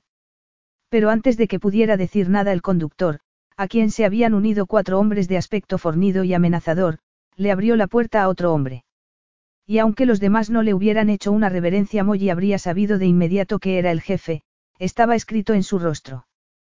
¿Cómo le pasaba a Tyre? Su título no era la razón por la que la gente lo respetaba, sencillamente era la clase de hombre que imponía respeto. Pero en quién se apoyaba Tyr cuando necesitaba ayuda, se preguntó entonces. Ese era un aspecto del arquetípico macho alfa que no estaba escrito en ninguna parte. Aquel nuevo macho alfa tampoco parecía incómodo con su papel. No era joven, pero no resultaba fácil averiguar su edad porque, a pesar de las arrugas que surcaban su rostro, caminaba con la espalda muy recta y a buen paso. De hecho, emitía una sensación de vitalidad. Pero también rabia y desaprobación. Los cuatro hombres fornidos tomaron posiciones a su lado, en actitud alerta. Pero lo más turbador para Molly eran sus accesorios, rifles con cartucheras colgados al hombro. Por suerte no los apuntaban hacia nadie y, además, inclinaron la cabeza ceremoniosamente al llegar al lado de Tyr, que dijo algo en su idioma. Los hombres miraron a su jefe, que asintió con la cabeza como confirmando la orden, y Tyr se colocó delante de Molly. Resultaba tentador creer que lo hacía para protegerla, pero seguramente lo hacía porque lo avergonzaba su presencia en el campamento. Quizá aquel incidente serviría para que se diera cuenta de que no había sitio para ella en su vida, pensó. No debería dolerle porque sabía que, a pesar de su negligente propuesta de matrimonio, los sentimientos de Tyra hacia ella no eran más que una simple atracción sexual, pero así fue. El orgullo hizo que Molly levantara la cabeza, desafiante. No tenía nada de qué avergonzarse.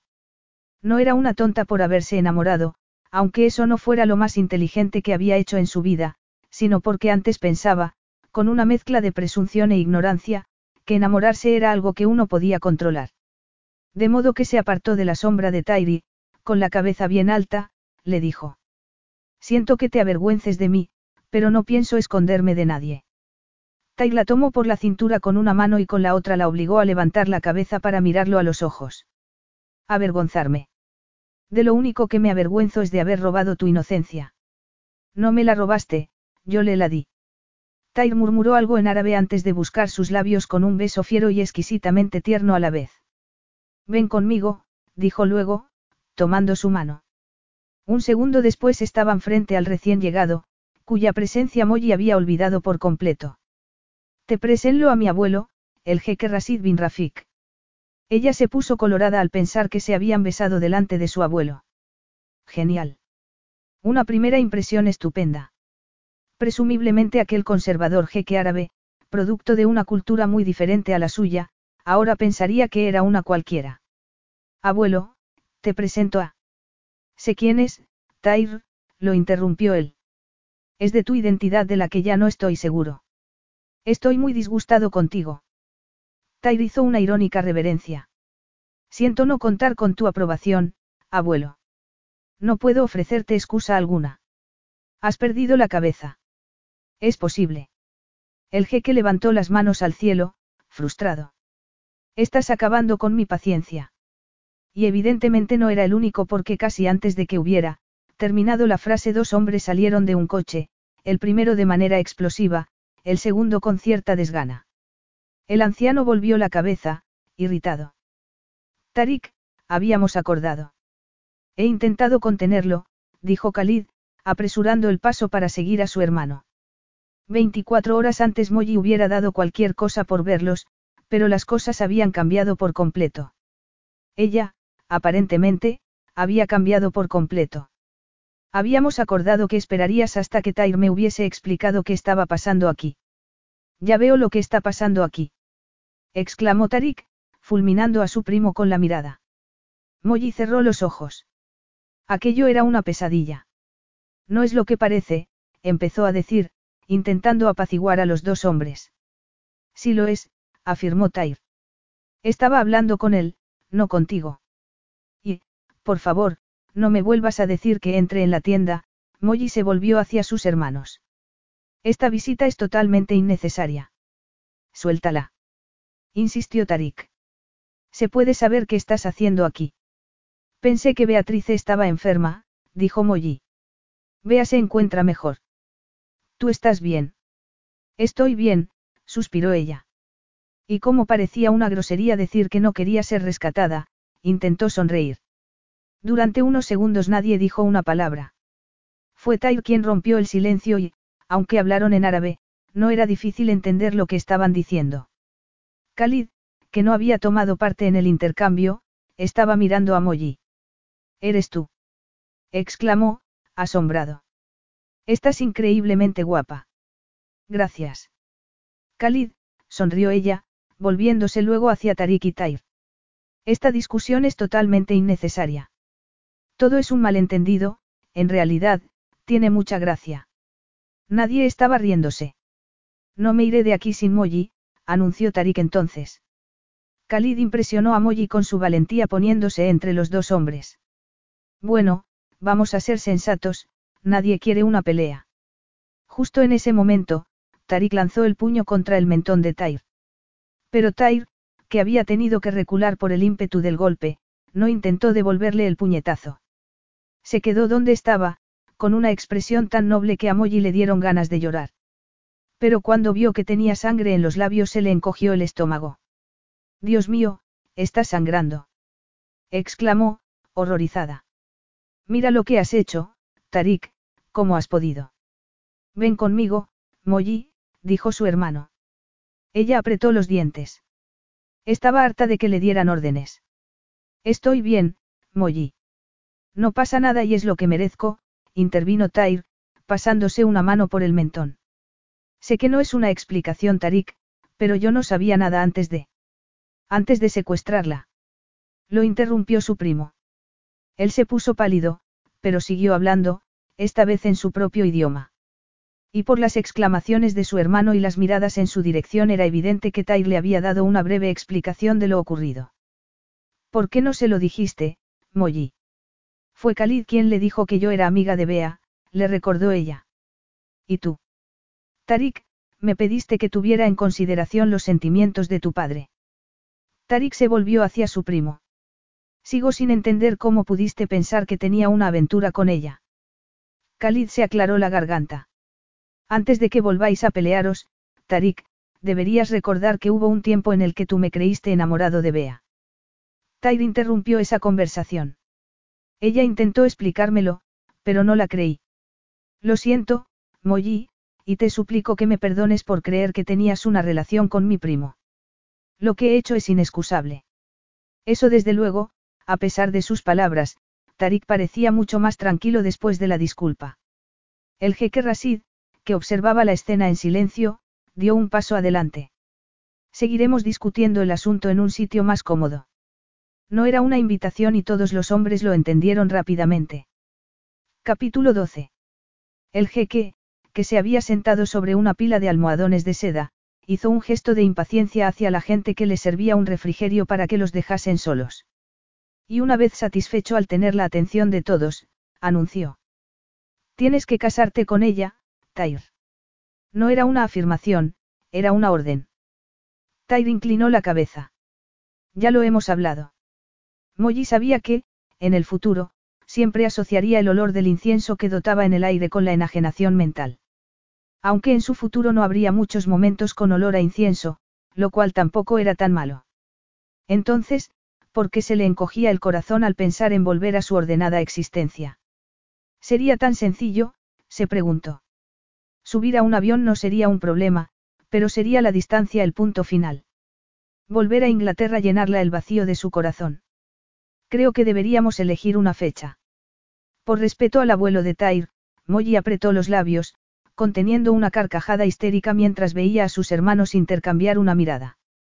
Mi tío podría rechazar ese matrimonio, señaló Tarik.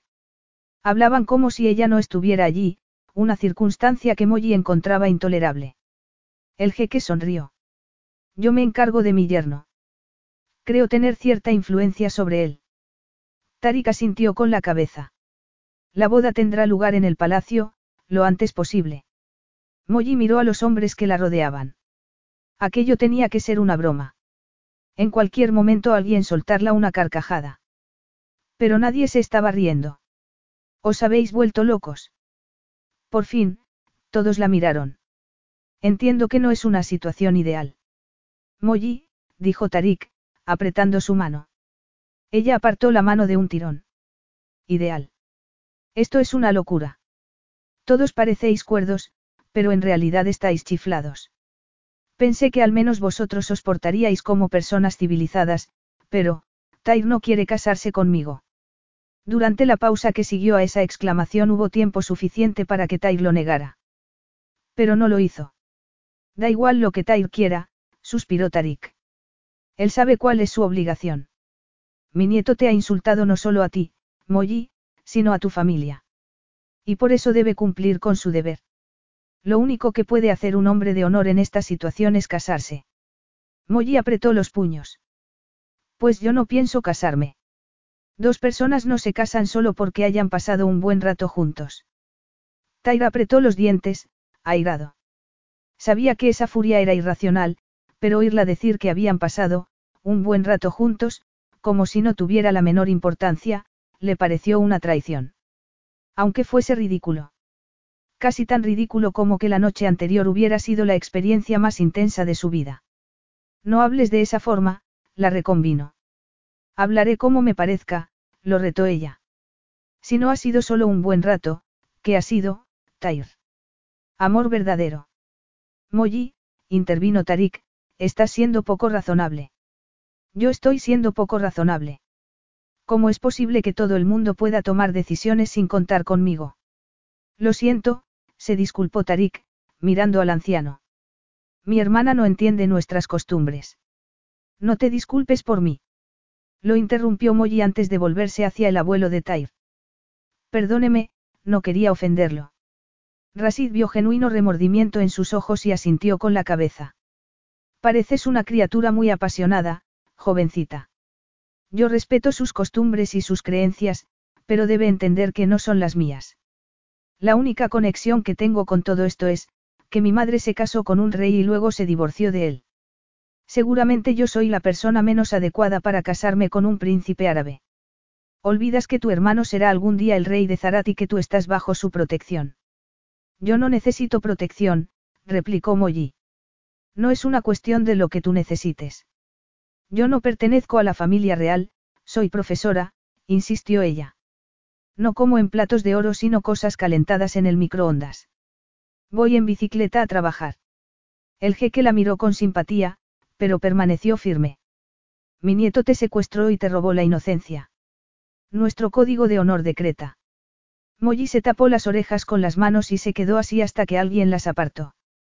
Antes de abrir los ojos sabía que era Tyr. Déjame. Le gritó. Cálmate y escúchanos. Ya he escuchado más que suficiente. Esto es absurdo, insistió ella. Cuando me case no quiero que mi prometido acuda a la boda como quien va a un funeral. No quiero ser un castigo para nadie, quiero casarme por amor, los ojos de Molly se llenaron de lágrimas. No puedo creer que quieras casarte solo porque hemos pasado una noche juntos. Todo eso del romance está muy bien, pero los matrimonios de conveniencia han funcionado durante siglos, observó Tarik. Como el tuyo con Bea. Le espetó ella, irónica. Habláis continuamente sobre el honor, pero no oigo nada sobre el sentido común. Y, por cierto, Tair no me secuestró. ¿De qué estás hablando? Dijo eso para protegerme, por el rabillo del ojo Molly comprobó que Tai la miraba fijamente. Yo le pedí que me llevara con él. No, eso no es verdad. Ella lo miró, frustrada. No se daba cuenta de que estaba intentando ayudarlo. Yo la secuestré. El jeque Rasid, impaciente, hizo un gesto con la mano. Eso da igual, el hecho es que ella era inocente. No lo era, insistió Molly. Eras virgen, le recordó Tair. Eso es lo que te dije. Tú no me dijiste nada. ¿Hubiese cambiado algo?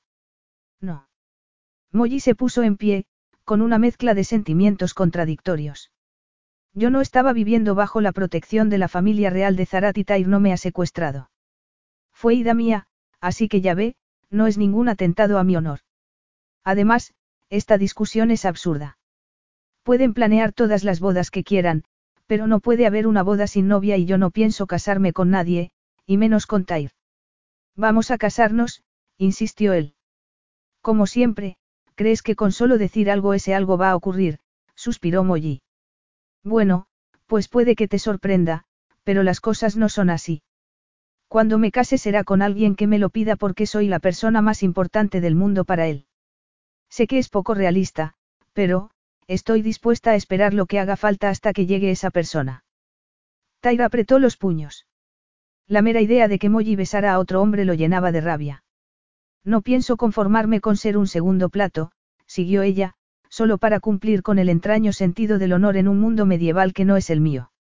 Siento mucho que no le guste, Jeque Rasid, pero así son las cosas. Fuera de la tienda el sol, como un globo rojo, empezaba a esconderse tras la línea del horizonte. Era una escena similar a la que había visto cuando llegó el día anterior, pero Molly apenas podía creer todo lo que había pasado desde entonces. Las hogueras en el campamento se habían encendido y el humo calentaba el frío aire de la noche. Molly se acercó a una de ellas, atraída por el brillo de las llamas, y una mujer le ofreció un plato de comida, que ella rechazó con una sonrisa. La dejaron en paz después de eso, como si intuyeran que necesitaba estar sola. La increíble hospitalidad de la gente del desierto era algo que no olvidaría nunca. Eso y otras cosas. Ha sido un mutis espectacular. Era Tyr, pero Molly decidió resistir la tentación de apoyarse en sus sólidos brazos. No podía hacer eso cuando prácticamente acababa de decir que preferiría arrancarse los dientes antes que casarse con él. El desierto de noche es precioso. Pensé que te daba miedo. Está empezando a gustarme. Mi madre lo odiaba, le daba pánico. A ti no. No, pero tú sí, pensó ella. Cásate conmigo, Molly. ¿Por qué? Porque, aunque la sociedad moderna no lo reconoce, el sentido del deber y el sacrificio siguen existiendo. Y el amor, y el romance. Ah, qué oferta tan tentadora, contestó, irónica. Algunas mujeres podrían verlo así. Pues cásate con ellas. ¿Por qué estás siendo tan poco razonable? No estoy siendo poco razonable, estoy siendo como soy. ¿Por qué no podemos volver atrás unas horas? Suspiró Molly.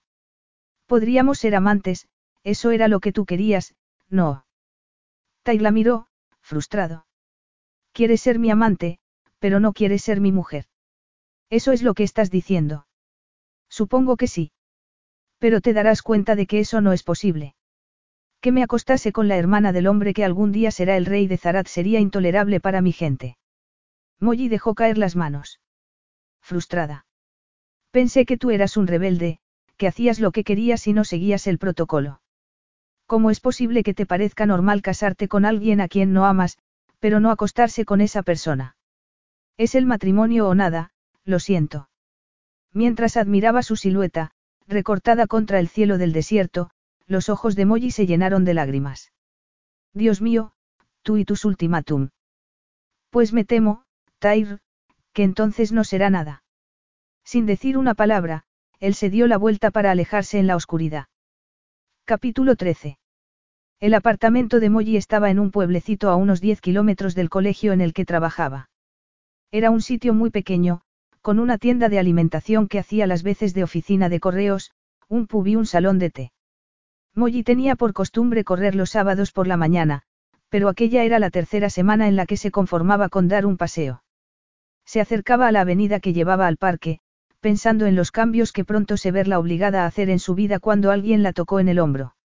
Beatrice. ¿Qué haces aquí? exclamó, mirando alrededor.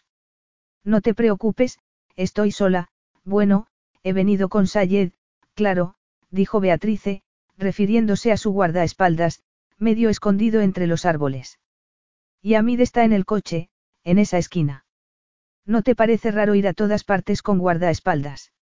Sí, al principio. Pero ya me he acostumbrado. Molly dudaba que ella pudiera hacerlo, pero unos meses antes habría sido igualmente escéptica sobre la posibilidad de enamorarse de un príncipe árabe. Suspirando, intentó no pensar en todo lo que había pasado por su cabeza desde que vio el puntito rosa en la prueba de embarazo. Aunque, esencialmente, nada había cambiado, se recordó a sí misma por enésima vez.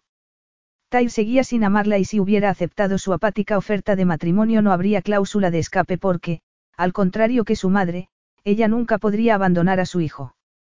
Pero también estaba segura de que Tyre era el amor de su vida, su alma gemela, y que no encontrarla eso en ningún otro hombre. No era una sorpresa, por tanto, que el debate interno acabara siempre en un dolor de cabeza. Estás fantástica, Bea. Era la verdad. Beatrice estaba más radiante que nunca después de haber dado a luz. Pero no le sorprendió que su amiga no le dijera lo mismo. Molly sabía que debía estar horrible. El espejo le decía eso todos los días. Algunas mañanas, levantarse de la cama le resultaba casi imposible. Por el momento, sus colegas del colegio parecían creer que había contraído una gastroenteritis en el viaje por Oriente Medio, pero esa excusa tendría una vida muy corta. La maternidad te sienta muy bien. Ay, si tú supieras, llevo semanas sin dormir. Pues lo escondes muy bien. ¿Cómo está el niño? La sonrisa de felicidad de Beatrice podría iluminar el parque entero. Es precioso y ya muestra signos de ser un niño prodigio, como su tía. Yo no le desearía eso a nadie, suspiró Molly. Ser diferente a los niños de su edad había sido una pesadilla. Pero aún no me has dicho qué haces aquí. ¿Y dónde está tu precioso niño? Lo he dejado con Tarik, en Londres. Es la primera vez, así que me siento un poco rara, admitió Beatrice. Pero quería charlar a solas contigo. Lo primero, ¿Cómo está tu padre? Bien, gracias. Cuando volvió a casa descubrió que a su padre ya le habían hecho el bypass. Que había sido de la lista de espera. Sus hermanas, que habían ido a buscarla al aeropuerto, no pudieron darle una explicación. Alguna iniciativa del gobierno para acabar con las críticas, fue la respuesta de Rosier. ¿Qué más da? Lo importante es que papá está bien, había dicho Sue. Ahora ya no tiene que preocuparse por si vuelve a sufrir un ataque. Y ya verás el hospital, es increíble. Cuando Molly visitó a su padre comprobó que sus hermanas no hablan exagerado, la clínica privada era más lujosa que muchos hoteles de cinco estrellas. Pero enseguida supo que allí ocurría algo raro. El director de la clínica se rindió ante el interrogatorio y, por fin, admitió que su padre era un paciente privado, pero se negó a darle el nombre de su anónimo benefactor. Ella, sin embargo, intuyó quién había sido y por eso apretó la mano de Beatrice con gratitud. Gracias por arreglar el tratamiento privado de mi padre.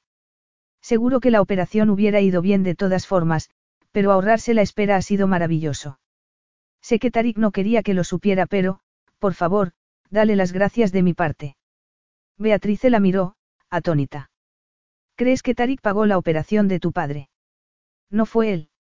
Lo hubiera hecho encantado, estoy segura, pero tenía tantas cosas en la cabeza en ese momento. Como el niño nació con cuatro semanas de antelación. Pero no entiendo. Si no fue Tarik. Beatrice levantó una ceja. Entonces. Tair. Sí, supongo que sería él. Tair sabía que tu padre estaba enfermo. Sí, Molly se llevó un dedo a los labios. Bea tenía razón, no podía ser otro. Esto es horrible. ¿Por qué? No quiero estar en deuda con él. ¿Por qué no? ¿Por qué? Entonces tendré que darle las gracias. No creo que haga falta. Tair no querrá que le des las gracias. Me importa un bledo lo que él quiera. Voy a darle las gracias aunque tenga que atarlo. Una interesante imagen mental acompañó a tan furiosa declaración, una imagen que duró unos segundos, hasta que se dio cuenta de que Beatrice la miraba con cara de preocupación. Estoy harta de hombres que me dan órdenes. No me extraña. exclamó Bea, levantando las cejas. Cuando Tarik me contó que habían intentado casarte a la fuerza, con Tair no me lo podía creer. Bueno, al menos no soy la única que sabe que eso hubiera sido un desastre total. Yo no he dicho eso. ¿Cómo? Creo que Tair y tú haríais una pareja estupenda. Hubo algo entre vosotros desde la primera vez que os visteis, no. ¿Qué? Pero si ni siquiera me caía bien. No le caía bien, pero lo amaba, lo adoraba y se sentía sola sin él. A mí a veces tampoco me cae bien Tarik, le dijo Beatrice. Pero la verdad es que estoy loca por él. Eso es diferente, es tu marido. Cierto, admitió Bea. Y, en realidad tal y como han ido las cosas, seguramente hiciste lo mejor. Pero supongo que ya lo sabes. Sí, supongo que sí. Aunque por la noche, cuando no podía dormir, no era tan fácil estar convencida de esa decisión, especialmente desde que supo que su noche de pasión en el desierto había tenido consecuencias. Y le habría contado su secreto a Beatrice si no temiera que la noticia llegase de alguna forma a Tarik y desde Tarik a Tair. Bea no la traicionaría deliberadamente, pero Molly sabía que era incapaz de esconderle algo a su marido. Además, había otras personas que debían saberlo antes que su hermano y era la reacción de esas personas lo que ocupaba sus pensamientos día y noche. Algunos dirían que escapaste de milagro, siguió Beatrice. ¿Por qué? Aunque estés locamente enamorada de alguien, una tiene que ser práctica. Sé que tú no lo estás, por supuesto, pero lo que digo es que incluso cuando una persona está enamorada debe pensarlo dos veces antes de cargar con algo así. Molly se preguntó por qué Beatriz estaba siendo tan ambigua. ¿A qué te refieres? Bueno, el futuro de Tyre no es precisamente seguro con todo lo que está pasando. ¿Qué ha pasado? No te has enterado. Molly tuvo que apretar los dientes. Si Beatrice quería sacarla de quicio, lo estaba consiguiendo. No, no me he enterado. Por favor, cuéntamelo de una vez. Cuando te marchaste, el padre de Tyre sufrió una hemorragia cerebral. Pensaron que iba a morir, pero no fue así. Está en lo que se llama estado vegetativo. Podría morir mañana o seguir así durante años, por lo visto. ¿Y qué significa eso para Tyre? Que solo es rey de nombre. Pero has dicho antes que su posición era insegura. Beatrice asintió. Aparentemente Tyra ha hecho algunas reformas drásticas y mucha gente que vivía de la corona en tiempos de su padre no está contenta. Algunos, los más influyentes, están empezando a causar problemas. Y sugieren que hay otras personas mejores para ocupar el trono. Pero no las hay. No pueden dejarlo fuera del trono, ¿verdad? ¿Quién sabe? Beatrice se encogió de hombros. Su indolente actitud y la indiferencia ante el problema de Tyre le dolieron más de lo que podría decirle. Pero hay gente que cree en él, ¿verdad? Tyre tiene mucho apoyo, es verdad, pero no tiene un heredero y el primo al que sus enemigos quieren poner en el trono tiene un hijo. Molly pensó a toda velocidad. ¿Crees que un hijo solidificaría la posición de Tyre? Beatrice volvió a encogerse de hombros. Lo están presionando para que tenga uno cuanto antes. No pueden hacer eso. Exclamó Molly entonces. Y el grito fue tan agudo que Beatrice tuvo que hacerle un gesto a su guardaespaldas para que no se preocupase. Nadie debería casarse a la fuerza por razones políticas. Lo sé, pero Tyr tiene un gran sentido del deber, así que supongo que tendrá que hacerlo tarde o temprano. Mi marido cree que pondrá las obligaciones hacia su país por encima de su propia felicidad. Pero bueno, dejemos la política, dijo Bea, tomándola del brazo. He venido para invitarte personalmente a mi fiesta. ¿Una fiesta? Repitió Molly, que a duras penas estaba escuchando. Mi fiesta de cumpleaños y, antes de que digas una palabra, prometo que esta vez no habrá ningún secuestro. Por favor, Molly, tienes que venir. Además de celebrar mi cumpleaños podrás conocerás a Ryan. Es un niño precioso, declaró la orgullosa mamá. Por favor, di que vendrás. Sé que Tarik y Khalid quieren que vayas. Siguen pensando que estás enfadada con ellos. No estoy enfadada. Yo sé que no, pero esos dos necesitan una cura de humildad. Entonces vendrás a mi fiesta. Tyre estará allí. Si tú no quieres que vaya, no. No, no me importa. No lo dejes fuera por mi culpa. Bueno, debo decir que admiro tu actitud. Molly, que tenía motivos ocultos, intentó disimular. Bueno, después de todo somos adultos, no. Espero que no incluyas a los hombres en esa afirmación, rió Beatrice. Bueno, venga, vamos a tomar algo. He visto un bonito salón de té cuando atravesábamos el pueblo. Capítulo 14. Sí, puede que haya engordado un par de kilos desde que me compré este vestido, admitió Molly mirándose al espejo. Y en los sitios adecuados, apuntó Khalid, apartándose para evitar el cachete que le dirigía su bonita esposa, Emma. Molly sonrió, aunque no podía dejar de mirarse al espejo. La falda del vestido de bailarina con sus capas de encaje le había gustado desde el principio. Y el corpiño con escote palabra de honor le había parecido relativamente pudoroso. Pero eso fue antes de pasar de una talla 80 a una 85 de sujetador del día a la noche. Sus hermanos salieron de la habitación y ella se quedó un momento, nerviosa. No iba a ser fácil enfrentarse con la gente que esperaba en el salón de baile. Pareces una bailarina exótica, murmuró, respirando profundamente para darse valor.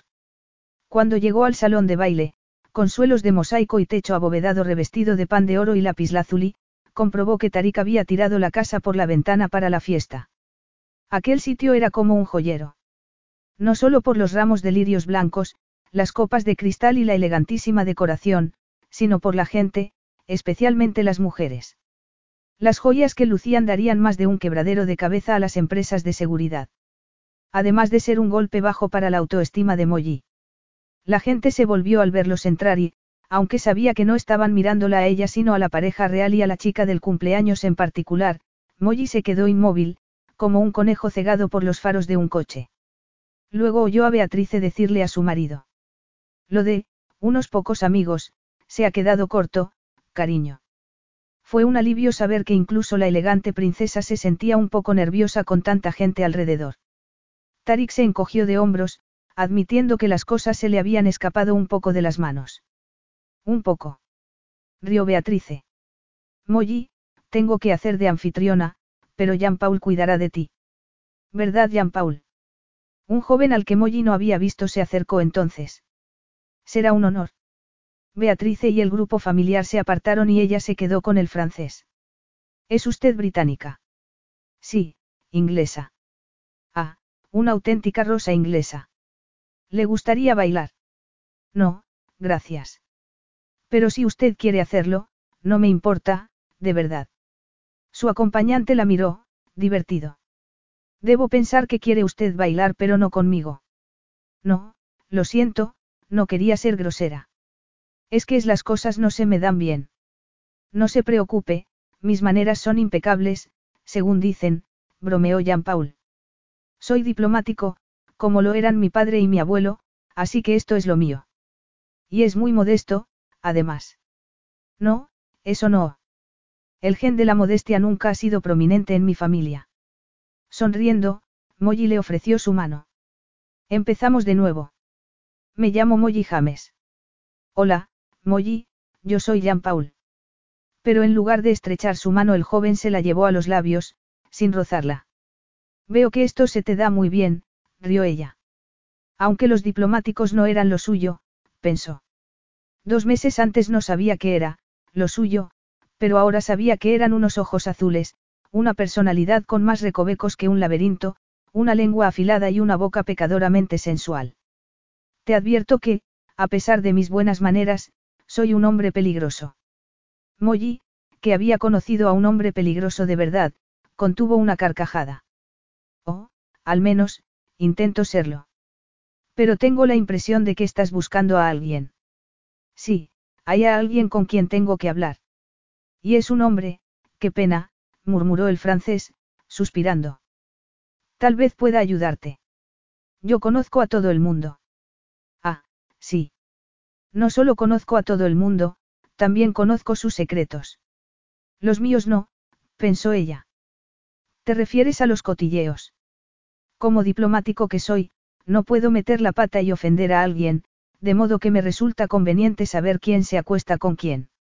Por ejemplo, Jean-Paul señaló a una belleza morena con un vestido que, aunque de corte modesto, revelaba unas voluptuosas curvas, no lo sabe mucha gente, pero esa joven está destinada a ser la esposa de un hombre muy importante. Uno de los más importantes de la región. Ah, sí. Molly intentaba fingir interés, pero no podía dejar de mirar alrededor. ¿Qué iba a hacer si Tyr no aparecía? ¿Y si aparecía?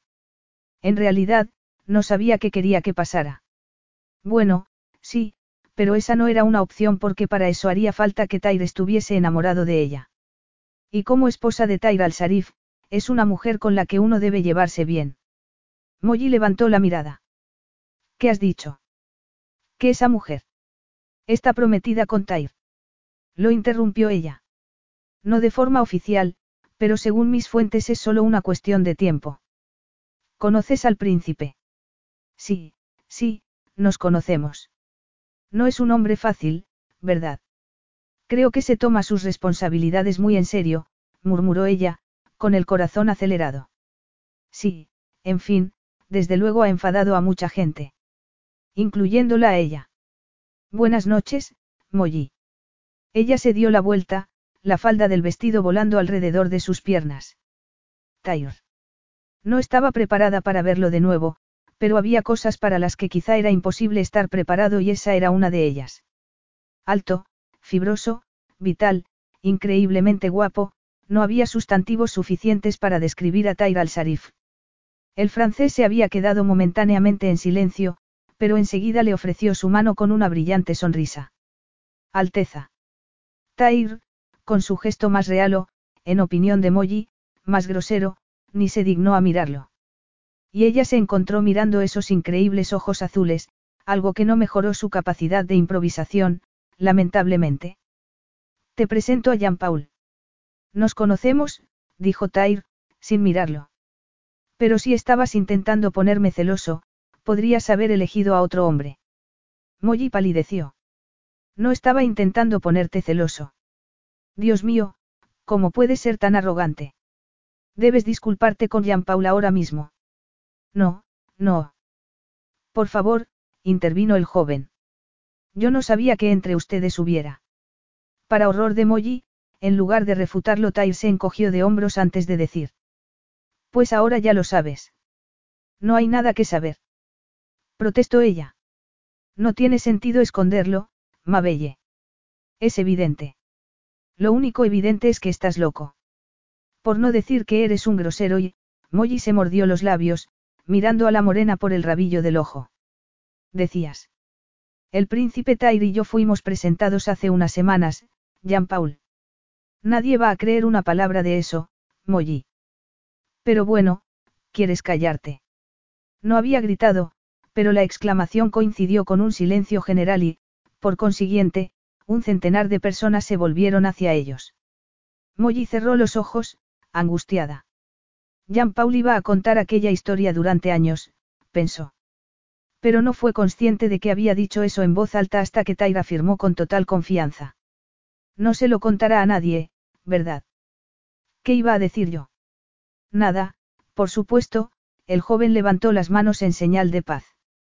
Sí, Bueno, ya me lo imaginaba. Disculpa, pero la señorita James y yo tenemos que hablar. El francés ni siquiera intentó contradecirlo. Claro que nadie se atrevía a contradecirlo. Si lo hubieran hecho cuando era más joven, quizá no sería tan arrogante y tan tiránico. Mientras Tai la llevaba al otro lado del salón, Molly miró por encima del hombro a Jean Paul, que los observaba perplejo. ¿Se puede saber qué te pasa? Le espetó. Pero él seguía caminando sin saludar a nadie. Espero que sepas que se va a enterar todo el mundo. Ese hombre es un chismoso profesional. En la presente situación. Tyr debería cuidar lo que la gente dijera de él. Pero no parecía importarle en absoluto. ¿Quieres parar de una vez? Como si no la hubiera oído, Tyr tiró de ella hacia una salita contigua y cerró la puerta, dejando atrás el bullicio de la fiesta. Ella, sin aliento, parpadeó mientras intentaba que sus ojos se acostumbrasen a la penumbra. ¿Se puede saber qué haces? Molly dio un respingo cuando Tyr cerró la puerta con llave. Capítulo 15. Molly había querido mantener una conversación privada, pero no tan privada, pensó, llevándose una mano al corazón. Tyr dio un paso hacia ella. Estaba pálida y en aquella penumbra parecía casi irreal. Pero era perfecta y no había nada irreal en el deseo que ardía en sus venas. Durante las últimas semanas, sus obligaciones habían tenido precedencia sobre todo lo demás, pero era su rostro lo que lo hacía seguir adelante cuando las cosas se ponían difíciles. Eso y saber que cuando hubiera solucionado la situación sería libre de expresar lo que sentía. Sentimientos que eran nuevos para él. Cuando Beatrice lo había invitado a la fiesta su primera inclinación fue decir que no, hasta que le dijo que Molly estaría allí. ¿Qué estás haciendo, Tyr? Asegurándome de que no nos interrumpan. Abre esa puerta inmediatamente. Parecía muy segura de sí misma, pero solo podía pensar que olía de maravilla. Las solitarias semanas diciéndose a sí misma que estaba estupendamente sola, que las cosas mejorarían, habían sido relegadas al nivel de fantasía infantil. ¿Por qué has sido tan grosero con ese pobre hombre? He sido grosero. Le pediré disculpas si eso te hace feliz, dijo Tyr, tomándola por la cintura. Te he echado de menos. La ronca confesión hizo que Molly se olvidase de Jean Paul. Tú me has echado de menos. Sí, claro que sí, no me digas que no.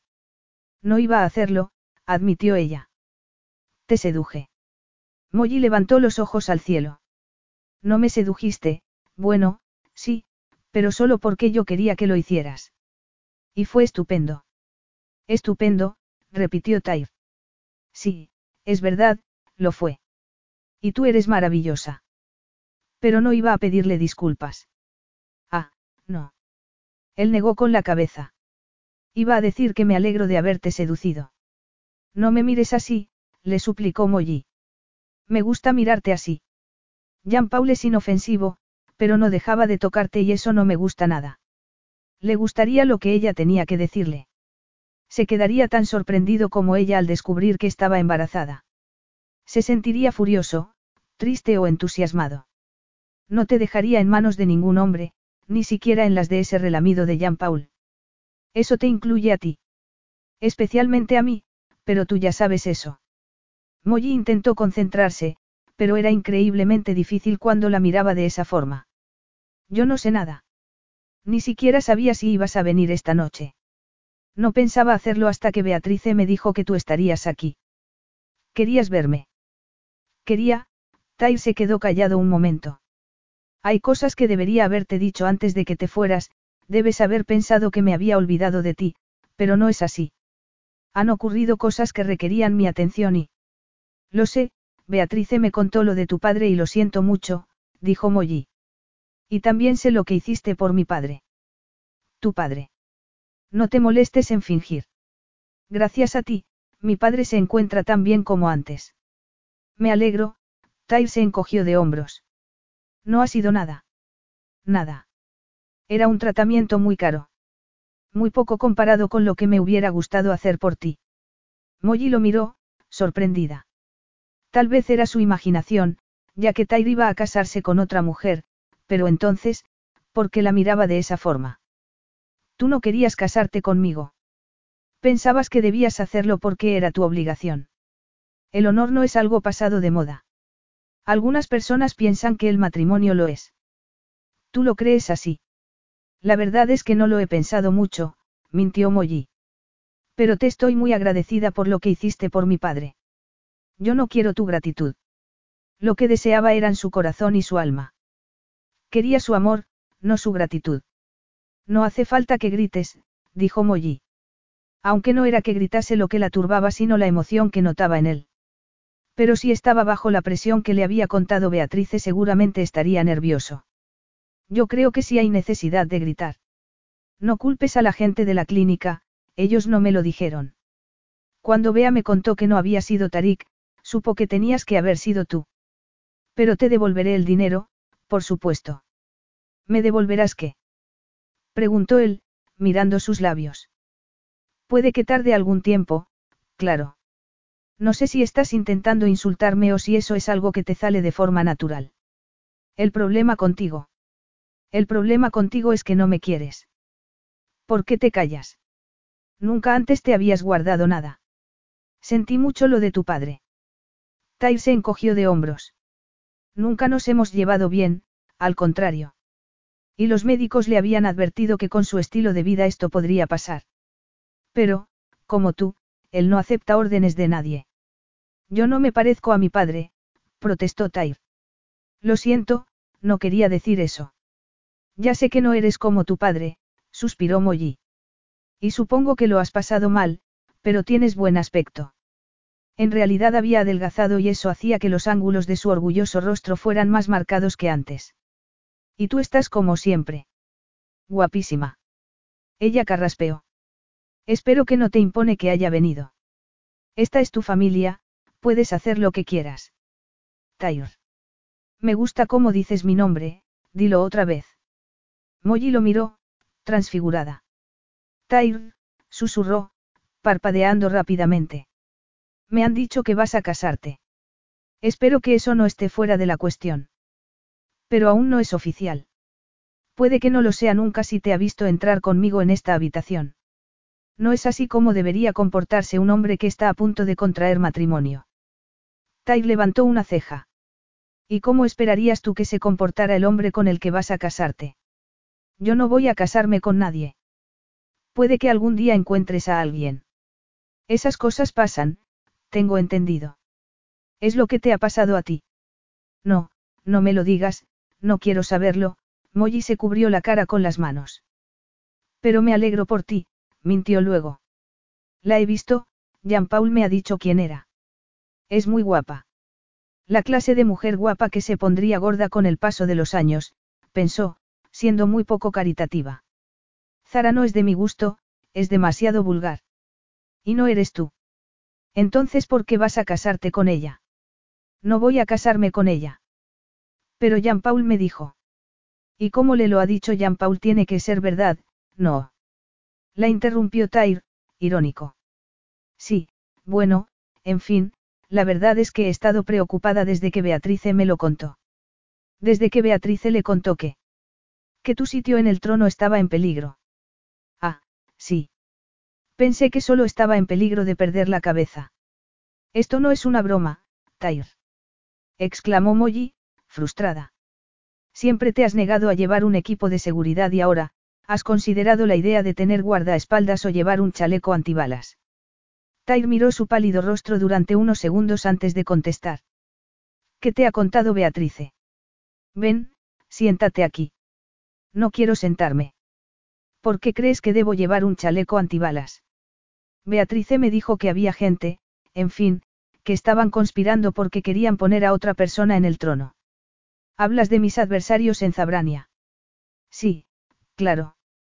Beatrice me dijo que querían poner a tu primo en el trono porque tiene un heredero y, supongo que es por eso por lo que vas a casarte. Un heredero es lo último que me preocupa en este momento. Pues es una pena porque, verás, Tyr. Sí. Molly respiró profundamente. Decirle aquello no iba a ser fácil. Que tú también tienes un heredero, o lo tendrás dentro de siete meses. Sé que esto es una sorpresa, pero... Estás embarazada. Exclamó Tyr, perplejo. Estás esperando un hijo mío. Molly se quedó sorprendida por el repentino tinte grisáceo de su piel. Tyre era un hombre de acción, un macho alfa. Pero el hombre que estaba frente a ella parecía haber recibido una herida mortal. Dios mío. exclamó, pasándose una mano por la cara. Vamos a tener un hijo. Sí, lo siento. Lo sientes. Repitió él, incrédulo. Lo sientes. Soy yo quien te ha puesto en esa posición y te he dejado sola. Molly también había pasado por ese momento de asombro y entendía sus dudas. Es algo que uno tarda un tiempo en asimilar. ¿Estás bien? Sí, estoy bien. Y quiero tener este niño, Tyr. Nuestro hijo, dijo él, como si no pudiera creerlo. Sé que ahora no te parece una buena noticia, pero... He dicho yo que no me parezca una buena noticia. No hace falta que lo digas, lo veo en tu cara. Ah, claro, supongo que no tengo que decir nada porque tú lo sabes todo, Tyr sacudió la cabeza. Voy a ser padre. Un niño necesita un padre. ¿Crees que no lo sé? Déjame terminar, Tyr. Un niño necesita un padre y tu posición en Zabrania podría ser más segura si estuvieras casado. Él levantó una ceja. Estás haciéndome una proposición de matrimonio. No, sí, bueno, la verdad es que no lo sé. Lo que dijiste sobre los matrimonios de conveniencia, la verdad es que tiene sentido. No, no es verdad. ¿Qué? Que no es verdad, pero me casaré contigo. Esto no es una broma, Tyr. No estoy bromeando. De hecho, no he hablado más en serio en toda mi vida. Pero acabas de decir. He dicho que los matrimonios de conveniencia no tienen ningún sentido, pero tú no me estás proponiendo un matrimonio de conveniencia, ¿verdad, Molly? Tú me quieres. Ella lo miró a los ojos un momento y luego respondió, con tono desafiante. Sí, te quiero. Tyr dejó caer los hombros como si se le hubiera quitado un enorme peso de encima. Pero Molly no pudo ver el brillo de triunfo en sus ojos azules porque, de repente, se había puesto a llorar. Mi querida y orgullosa ratita, murmuró, tomándola entre sus brazos. Tan horrible es quererme. Es espantoso. Incapaz de aguantar más, Tyr buscó sus labios en un beso lleno de amor. Esto hace que sea menos espantoso. Un poco, asintió ella. Es que estoy un poquito emotiva últimamente, por las hormonas. Tyr tiró de su cabeza hacia atrás para poder mirar sus ojos. ¿Y tenías miedo por mí? He visto lo temerario que eres y, sé que están intentando aislarte, lanzando rumores negativos sobre ti, Molly pensó entonces que no dejaría que nadie le hiciese daño. Y creías que podías ayudarme si me casaba contigo. No te rías de mí. No me estoy riendo, Mabelle. Beatrice me dijo. Parece que Beatrice te ha contado demasiadas cosas. Y te ha angustiado por nada. Pues yo me alegro de que me lo haya contado. Tenía derecho a saber. No estoy en peligro, Molly. Beatrice no me mentiría. No, pero creo que ha manipulado un poco la verdad para salirse con la suya, sonrió Tyr. Sí, es verdad que ciertas personas influyentes están molestas conmigo y, sin la menor duda, se alegrarían mucho si yo desapareciera de la faz de la tierra, pero nunca han estado en posición de hacer nada. De verdad. Son una minoría y durante todos estos años, mientras se quedaban con dinero que no era suyo, han hecho muchos enemigos, algunos muy poderosos. Esos enemigos son ahora mis aliados, Molly. Los que me critican no cuentan con el apoyo de las clases dirigentes. Entonces no estás en peligro. La única amenaza a mi autoridad, la única persona que se ha rebelado contra mí eres tú, doña Ratita. El alivio fue tan intenso que Molly tuvo que llevarse una mano al corazón. Estaba tan preocupada, pero ¿por qué me contaría Bea todo eso si no era verdad? Creo que Beatriz estaba haciendo el papel de Cupido. Ella asintió, pensativa. Sí, tienes razón. Y yo no le he contado lo del niño, así que ahora pensará que ha conseguido lo que quería. ¿Crees que me casaría contigo solo por el niño? Dijo Tyr, sorprendido. Pues, tú no quieres casarte conmigo, ¿verdad? Él la tomó entre sus brazos. No pongas palabras en mi boca, yo soy perfectamente capaz de hablar por mí mismo. La idea de casarme contigo es lo único que me ha mantenido en pie durante todas estas semanas, Molly. Que estés embarazada es un regalo extra. ¿Te alegras de que esté embarazada? Estoy encantado. exclamó Tyr, poniendo una mano sobre su abdomen. Quiero a este niño porque es tuyo y mío, y porque lo hemos hecho con amor. Y quiero casarme contigo porque mi vida está vacía sin ti. Te quiero, Molly ratita. Adoro tus ojos dorados, tu lengua afilada, sonriendo, la apretó contra su corazón. Durante estas semanas sin ti he sido solo la mitad de un hombre.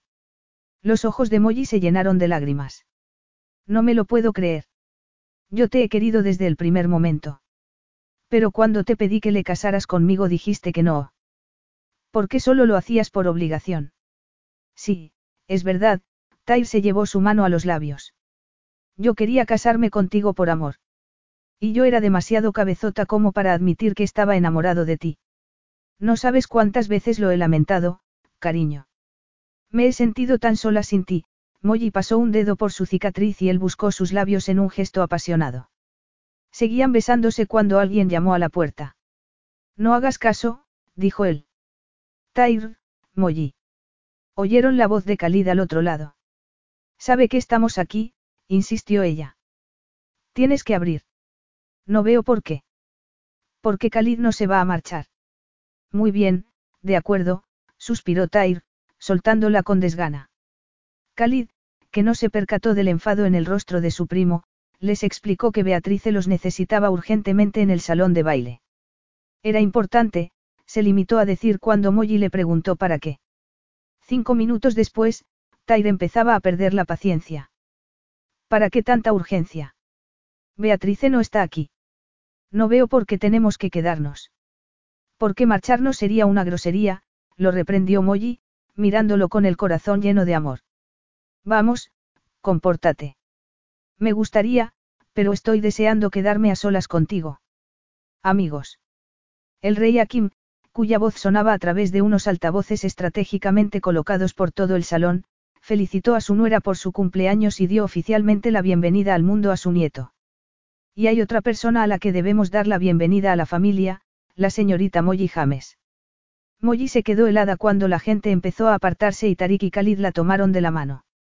Flanqueada por sus sonrientes hermanos, y entre aplausos, caminó hacia el rey, que la tomó por los hombros para besarla en la mejilla.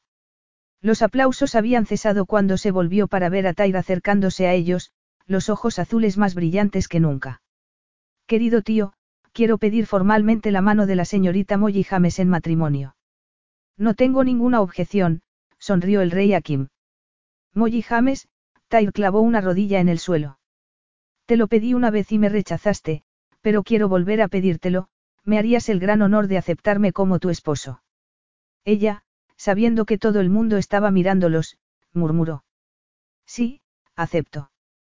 Mi princesa, sonrió Tyr, besando su mano. Los invitados volvieron a aplaudir y Molly hizo una mueca.